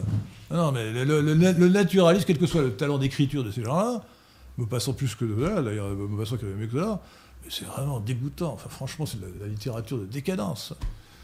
À ce propos, Saint-Tabouret demande Pensez-vous crédible que la mort de Zola soit liée au mouvement anti-Dreyfus- anti-Dreyfusard pardon? Je, je connais pas très bien le dossier de sa mort. Je sais qu'il, je crois qu'il est mort au gaz, non? Euh, Il y, a- il y a un truc étrange, mais je j'ai pas trop creusé à vrai dire. Donc, euh, je je peux pas trop. Attention, non, euh, je, je- je- Non, non, non, je vous vois venir là. non, non, attendez, attendez, attendez, il est mort, il est mort au gaz dans cette. Non, non, je vous en prie. Bah, à l'instar de Gabriel, Évitons d'employer ce genre de mots lorsque mais- nous parlons de l'affaire Dreyfus pour des raisons que vous devinez. Gabri- hein Gabriel Sifton, euh, Gabriel Sifton, euh, parce qu'à l'époque, il c'était chauffé au gaz et euh, on pouvait mourir d'asphyxie quand il y avait trop de gaz dans. mais encore aujourd'hui, les, les- Oui, les oui, morts- les aujourd'hui. Au monoxyde de carbone, CO et pas CO2, c'est très fréquent. Si vous avez un, un poêle dans votre euh, chambre et que le poêle, euh, ça brûle mal dans le poêle, euh, com- mauvaise combustion, ça vous fait du CO. Alors le, le CO, on ne le sent pas. Mmh. Euh, il n'y a aucune odeur. Donc on est asphyxié sans s'en rendre compte. En plus, on meurt très gentiment, euh, intoxiqué Mais gentiment. donc Non, voilà, non. pour la mort de Zola, non, euh, j'ai pas creusé plus que ça, donc euh, j'ai pas d'informations spécifiques. Mais bah, écoutez, un accident, un accident de CO, de, de monoxyde de carbone, ça n'a rien de- d'extraordinaire, hein, franchement. hein. Non, non. Merci à JP pour son don qui Merci. nous dit Tout n'est pas à jeter dans la série Paris Police 1900. On y voit par exemple l'alliance du préfet Lépine avec les anarchistes contre les ligues. Oui, mais ça, je pense que c'est vraiment euh, quelque chose de très fictif, hein. franchement. euh, parce qu'effectivement, oui, l'extrême gauche est là pour, Dieu merci, sauver le système hein, euh, contre les, méchants, euh, les méchantes ligues. Et- Euh, Alors excusez-moi, mais ça, ça, ça- ça va contre l'histoire, parce que la vérité, c'est que la République a fait des lois à l'époque de Valdez-Crousseau Oui. en particulier, Dites scélérate, oui. euh, dites scélérates par la gauche, par la- mais, mais qui étaient des lois de répression de, euh, de- des anarchistes qui faisaient des attentats. Oui, euh, bon, C'était des terroristes. c'est des terroristes. Voilà. des terroristes. Les, les anarchistes étaient des terroristes. Terrorisme de gauche. hein. En, en- en Russie comme en France. Et en France, on les a écrasés par des lois dites scélérates, mais qui étaient des lois de nécessité publique. Parfaitement, parfaitement. C'était des La lois République antiterro- s'est défendue. C'était des lois antiterroristes. Voilà. Voilà, c'était des lois antiterroristes. mais qui, à l'époque, ont porté pendant quelques années atteinte à la liberté d'expression, pour des raisons de, de- de sûreté de l'État. Euh, Julien Thiollet nous a fait un don avec Merci. une question donc sans rapport, mais il a fait un don, donc je la pose. L'homosexualité étant un péché mortel, est-il possible que l'IoT soit au ciel? Ah bah. euh, Écoutez, alors là, franchement, moi, je, je vais répondre à la il place s'est d'Adrien confessé, hein, peut-être. Attendez, Euh, attendez. Premièrement, euh, personne ne peut savoir ce que. Même, même Macron, peut-être, s'il meurait aujourd'hui, irait peut-être au ciel, on ne sait jamais. Non, c'est rien. Moi, je pense qu'il ira en enfer, mais. mais je- Disons qu'il vaut- on lui recommande une bonne confession quand même. euh, Euh, une bonne je- grosse mais confession. je- je- ensuite, ensuite euh, pour euh, la religion catholique, l'homosexualité, lorsqu'elle est pas, pas, lorsque, pas l'inclination homosexuelle, bien entendu, parce qu'on n'y est pour rien.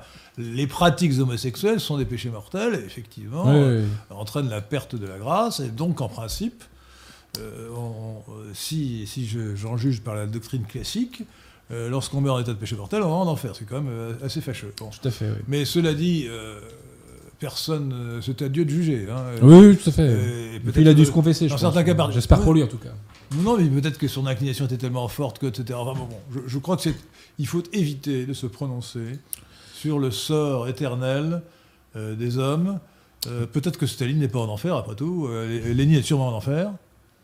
Je, viens de me contredire, parce que j'ai dit qu'il ne fallait pas se prononcer. Non, non, mais on, peut. Je- disons que s'il ne s'est pas repenti, a priori, Marx et on voit Lénine, pas à mon comment. avis, sont en enfer. Staline, peut-être pas. S'ils sont pas repentis, on voit pas comment ils l'ont évité. On va dire ça comme ça. Voilà. Voilà. Bon, écoutez, en fait, nous n'en savons rien. Voilà. Merci à Julien de Nat de Toury pour son don, Merci. qui vous demande, messieurs, est-ce que vous allez vous voteriez Eric Zemmour s'il se présentait en 2022 Moi, ça fait plus de 10 ans que j'ai pas voté. Donc, Oh, bravo. euh, bah écoutez, moi j'aurais aimé avoir un candidat qui Écoutez, plus ou moins. écoutez, euh, écoutez, soyons sérieux, cher, cher monsieur. Comment s'appelle-t-il Julien de Nat de Toury. Moïse Éric Zemmour n'a pas une goutte de sang français. Ce n'est pas un Français de sang, c'est un immigré. Bon. Moi, jamais je ne voterai pour la plus haute charge de l'État pour quelqu'un qui n'est pas français. Bon. Il n'est pas français de sang. Bon. Deuxièmement, nous l'avons démontré dans deux articles qui sont sur notre site lesquin.fr, Zemmour est un imposteur. Le mensonge est sa seconde nature. Les gens croient, ils vous disent, mais qu'est-ce qui, qu'est-ce qui prouve qu'il qu'il- qu'il ment? Ben, Moi, je vous dis, qu'est-ce qui prouve qu'il dit la vérité? Bon. Faut Euh, pas faire procès d'intention. Présomption de je fais, un, pro- je, je fais un procès d'attention, un procès de constatation dans nos articles. Euh, je démontre que Moïse n'aime pas la France et qu'il la méprise. Et je l'explique de la manière suivante il est constitutionnellement incapable d'avoir le sens de la grandeur. Donc il est incapable de comprendre la grandeur de la France. Voilà. Il suffit de lire. Il suffit de lire. Euh, euh, misère. euh, comment s'appelle son livre? Misère. euh, Je me souviens plus. euh, misère française ou misère de la France, quelque chose comme ça. Mélancolie Écoutez, française. Mélancolie française. Il, est- il- sa thèse absolument insupportable qu'un immigré vous dise pendant. Enfin, dans un livre qu'il a signé, parce que bien entendu, il n'en est pas l'auteur. Il, il faut Non, savoir. non, que- je pense qu'il est l'auteur. Euh, non, je pense qu'il est l'auteur de Mélancolie française. Non, mais attendez, Zemmour a une collection de nègres, vous rigolez quoi Non, mais. euh, Attendez. euh, Euh, Qu'il soit- qu'il ait donné l'aspiration générale, je veux bien, mais enfin bon, c'est pas du tout un historien. Donc, bon. donc euh, dans le livre qu'il a signé, la thèse centrale qui est de lui, certainement, c'est que la France a toujours tout raté. Enfin, écoutez, c'est hallucinant. C'est hallucinant. Et dans le livre suivant Destin français, il pense que la France, pour ne pas tout rater, devrait imiter Israël. Voilà, voilà la thèse. de- ouais, Est-ce qu'il est aussi euh, réducteur que ça? Moi, je l'ai pas lu le bouquin, donc je me prononce pas. Mais C'est réducteur, je vous résume le livre. La thèse de mélancolie, de mélancolie française, c'est que la France a toujours tout raté. Elle voulait être un empire, elle n'était qu'une nation. Parce qu'en plus, il est, il est contre la nation et pour l'empire. hein. Euh, Zemmour, Après, il a évolué peut-être, non, là-dessus est- Enfin, écoute, non, il n'a pas évolué, il n'a pas du tout évolué. Zemmour est admirateur de Robespierre. Est-ce que vous saviez ça? Non, je sais pas ça. Non. Ouais, Il y avait tout un article de Figaro pour dire l'admiration qu'il avait pour Robespierre. Bon. Euh, il trouve très, très bien qu'on ait condamné à mort et exécuté Marie-Antoinette. Ça, il le dit, il le dit dans, Mélancol- dans Mélancolie française. Ça ne doit pas vous plaire, ça. Non, ça me plaît pas. Non. Non, euh, ça c'est Zemmour. Bon. Donc ce type est un imposteur pur et simple qui vous vend du patriotisme comme il vous vendrait des bretelles, Moi, je, des cravates. je, je mets à son crédit d'avoir défendu Pétain quand même. Et, il- et sur Dreyfus, il commence à bouger. Ah non, mais il commence à bouger. Il a défendu Pétain parce que ça fait, partie de son, ça fait partie de son logiciel et de son fonds de commerce. Il a défendu Pétain justement pour que des gens comme vous le croient. Vous savez ce que Mhm. c'est qu'un gogoï Ah bah, J'en suis un sans doute, c'est ça. Ah, Là, là, vous, vous, vous tangentez. Gogoï est un, est un mot euh, valise que je n'ai pas inventé, qui est dû à, à Courtoisix. C'est Courtoisix qui l'a inventé. Ouais, ouais. Euh, c'est la contraction de gogo et de goy. Ouais, j'avais compris, ouais. S'il vous plaît. Non mais euh, j'insiste. Donc malheureusement, beaucoup de gogoïs croient que Zemmour dit la vérité. Moi, je, je vous affirme que Zemmour... Bah, en tout cas, il met carte sur table, euh, puisque vous vous, fondez sur ses livres. Vous plaisantez, il faut il faut l'analyser comme je l'ai fait. Ah, d'accord. Je, je- je attendez, les gens n'ont pas, les gens n'ont pas compris. Hein. Quand il vous dit par exemple, quand il vous dit par exemple, l'assimilation, c'est juif à la maison, français dans la rue. Attendez, qu'est-ce que ça veut dire? Est-ce que, je dirais euh, catholique à la maison, français dans la rue? Non, moi je dis catholique et français à la maison comme dans la rue. Mmh. Ça veut dire évidemment, évidemment, juif en réalité, français en apparence. Mais écoutez, ça n'a pas d'autre sens. Quand il vous dit, quand il vous dit Moïse à la synagogue, Eric à l'état civil, ça veut dire Moïse en réalité, Eric en apparence. Donc vous avez quelqu'un. Alors si vous voulez, ce gars, il, il pense que les- la naïveté, la crédulité des gogoys est infinie. Donc euh, il montre le. Bah, vous lui prêtez un cynisme quand même. Total, euh, total. Je- J'affirme qu'il a un cynisme total, total. C'est un agent pas d'influence. C'est un agent d'influence au service d'Israël. Mais lisez-le C'est un agent d'influence au service d'Israël et il est un cynisme total. Il pense que la crédulité des gogoys n'a pas de limite et il fait preuve d'une chutzpah. C'est ce que c'est la chutzpah. C'est l'impudence. Mais l'impudence, c'est un un mot yiddish qui veut dire impudence. Seulement. Le culot, Ah, ouais. Non, c'est même l'impudence, c'est plus que le kilo. Seulement, alors que l'impudence est un défaut pour les Français de pour, les Français de sang et pour les chrétiens, chez les, chez les juifs ashkénazes, qui n'est pas son cas, il est séfarade, la chutzpah, c'est une qualité, voyez. On est dans un monde culturel légèrement différent. Mmh. Chutzpah. Donc non, euh, si on regarde sérieusement ce qu'a écrit, euh, alors, euh, je, ferai une remarque physique, il montre souvent le bout de l'oreille. Vous voyez ce que je veux dire? Voilà, voilà sur Zemmour. Donc jamais je ne voterai pour Zemmour. Zemmour, est, Zemmour est là pour vendre sa soupe. Et non, il il faut pas croire un seul instant qu'il peut. Non, alors Zemmour, Zemmour est d'extrême droite, l'extrême droite israélienne. Donc lorsqu'il énonce des propos ex- d'extrême droite anti-musulmans, évidemment, il est sincère. Il n'a pas besoin de forcer son talent. Et Mmh. lorsque François, mon, mon ami feu François-Georges Dreyfus, qui était juif d'origine, je connais. mais converti au christianisme, alors pas le vôtre, pas le mien, ouais. euh, luthéranisme, euh, défendait Pétain, bah, il, disait c'est Pétain qui m'a sauvé la vie. Lui il était sincère. Quand Zemmour le dit, c'est parce que ça fait partie de, son, de sa stratégie euh, commerciale visant. Je, je ne lui prête pas autant de cynisme que vous, mais bon. Nous allons arriver aux deux bah, heures, il faut vite Vous êtes terminer. libéral, vous, Ah. per- vous permettez la diversité d'opinion. euh. Il vous reste deux minutes. Entre l'erreur. Entre... Ah oui, alors euh, il vous reste deux minutes, donc je vous laisse la parole parce que vous avez une annonce à faire, il vous reste une minute. Non, non, bah, je renvoie donc à la vidéo de Jonathan Sturel pour la chaîne des paluches et des bouquins et aussi pour. euh, La chaîne des paluches. des paluches et des bouquins. Paluche, c'est ça C'est sur la main. Euh, je crois, ouais. ouais. C'est la main, la paluche. C'est une, li- c'est une chaîne consacrée à la littérature. Qui se filme avec ses mains en train de lire et euh, on voit beaucoup ses mains, c'est pour ça. Euh, et aussi une vidéo de Paul-Étienne Pierrecourt euh, sur Atali. Voilà. Ah, Vous allez trop vite, alors personne n'a compris. une vidéo de Paul-Étienne Pierrecourt, Pierre Cour... euh, Pierre Pierrecourt c'est- qui est pianiste par ailleurs, euh, sur Jacques Attali. Voilà. Bon. Merci de cette annonce. Donc merci à vous, euh, cher euh, Adrien Abosi. Il nous reste une minute. L'affaire Dreyfus, on préfère sa grosse ficelle à lire absolument. Merci, merci. Euh, 2018. Et puis, euh, en supplément, vous avez le droit de prendre le, le livre suivant, le- l'affaire Dreyfus, nouvelle réplique, au camp Dreyfusard. Dreyfus était coupable. Euh, soyez-en persuadés, soyez-en certains. Euh, vous en serez certains après avoir lu le livre de, et même les deux livres, de notre ami Adrien Abosi. Merci, chers auditeurs. Merci, Pierre de Tirmont. Merci, Adrien Abosi. C'est moi. Bonne soirée à tous.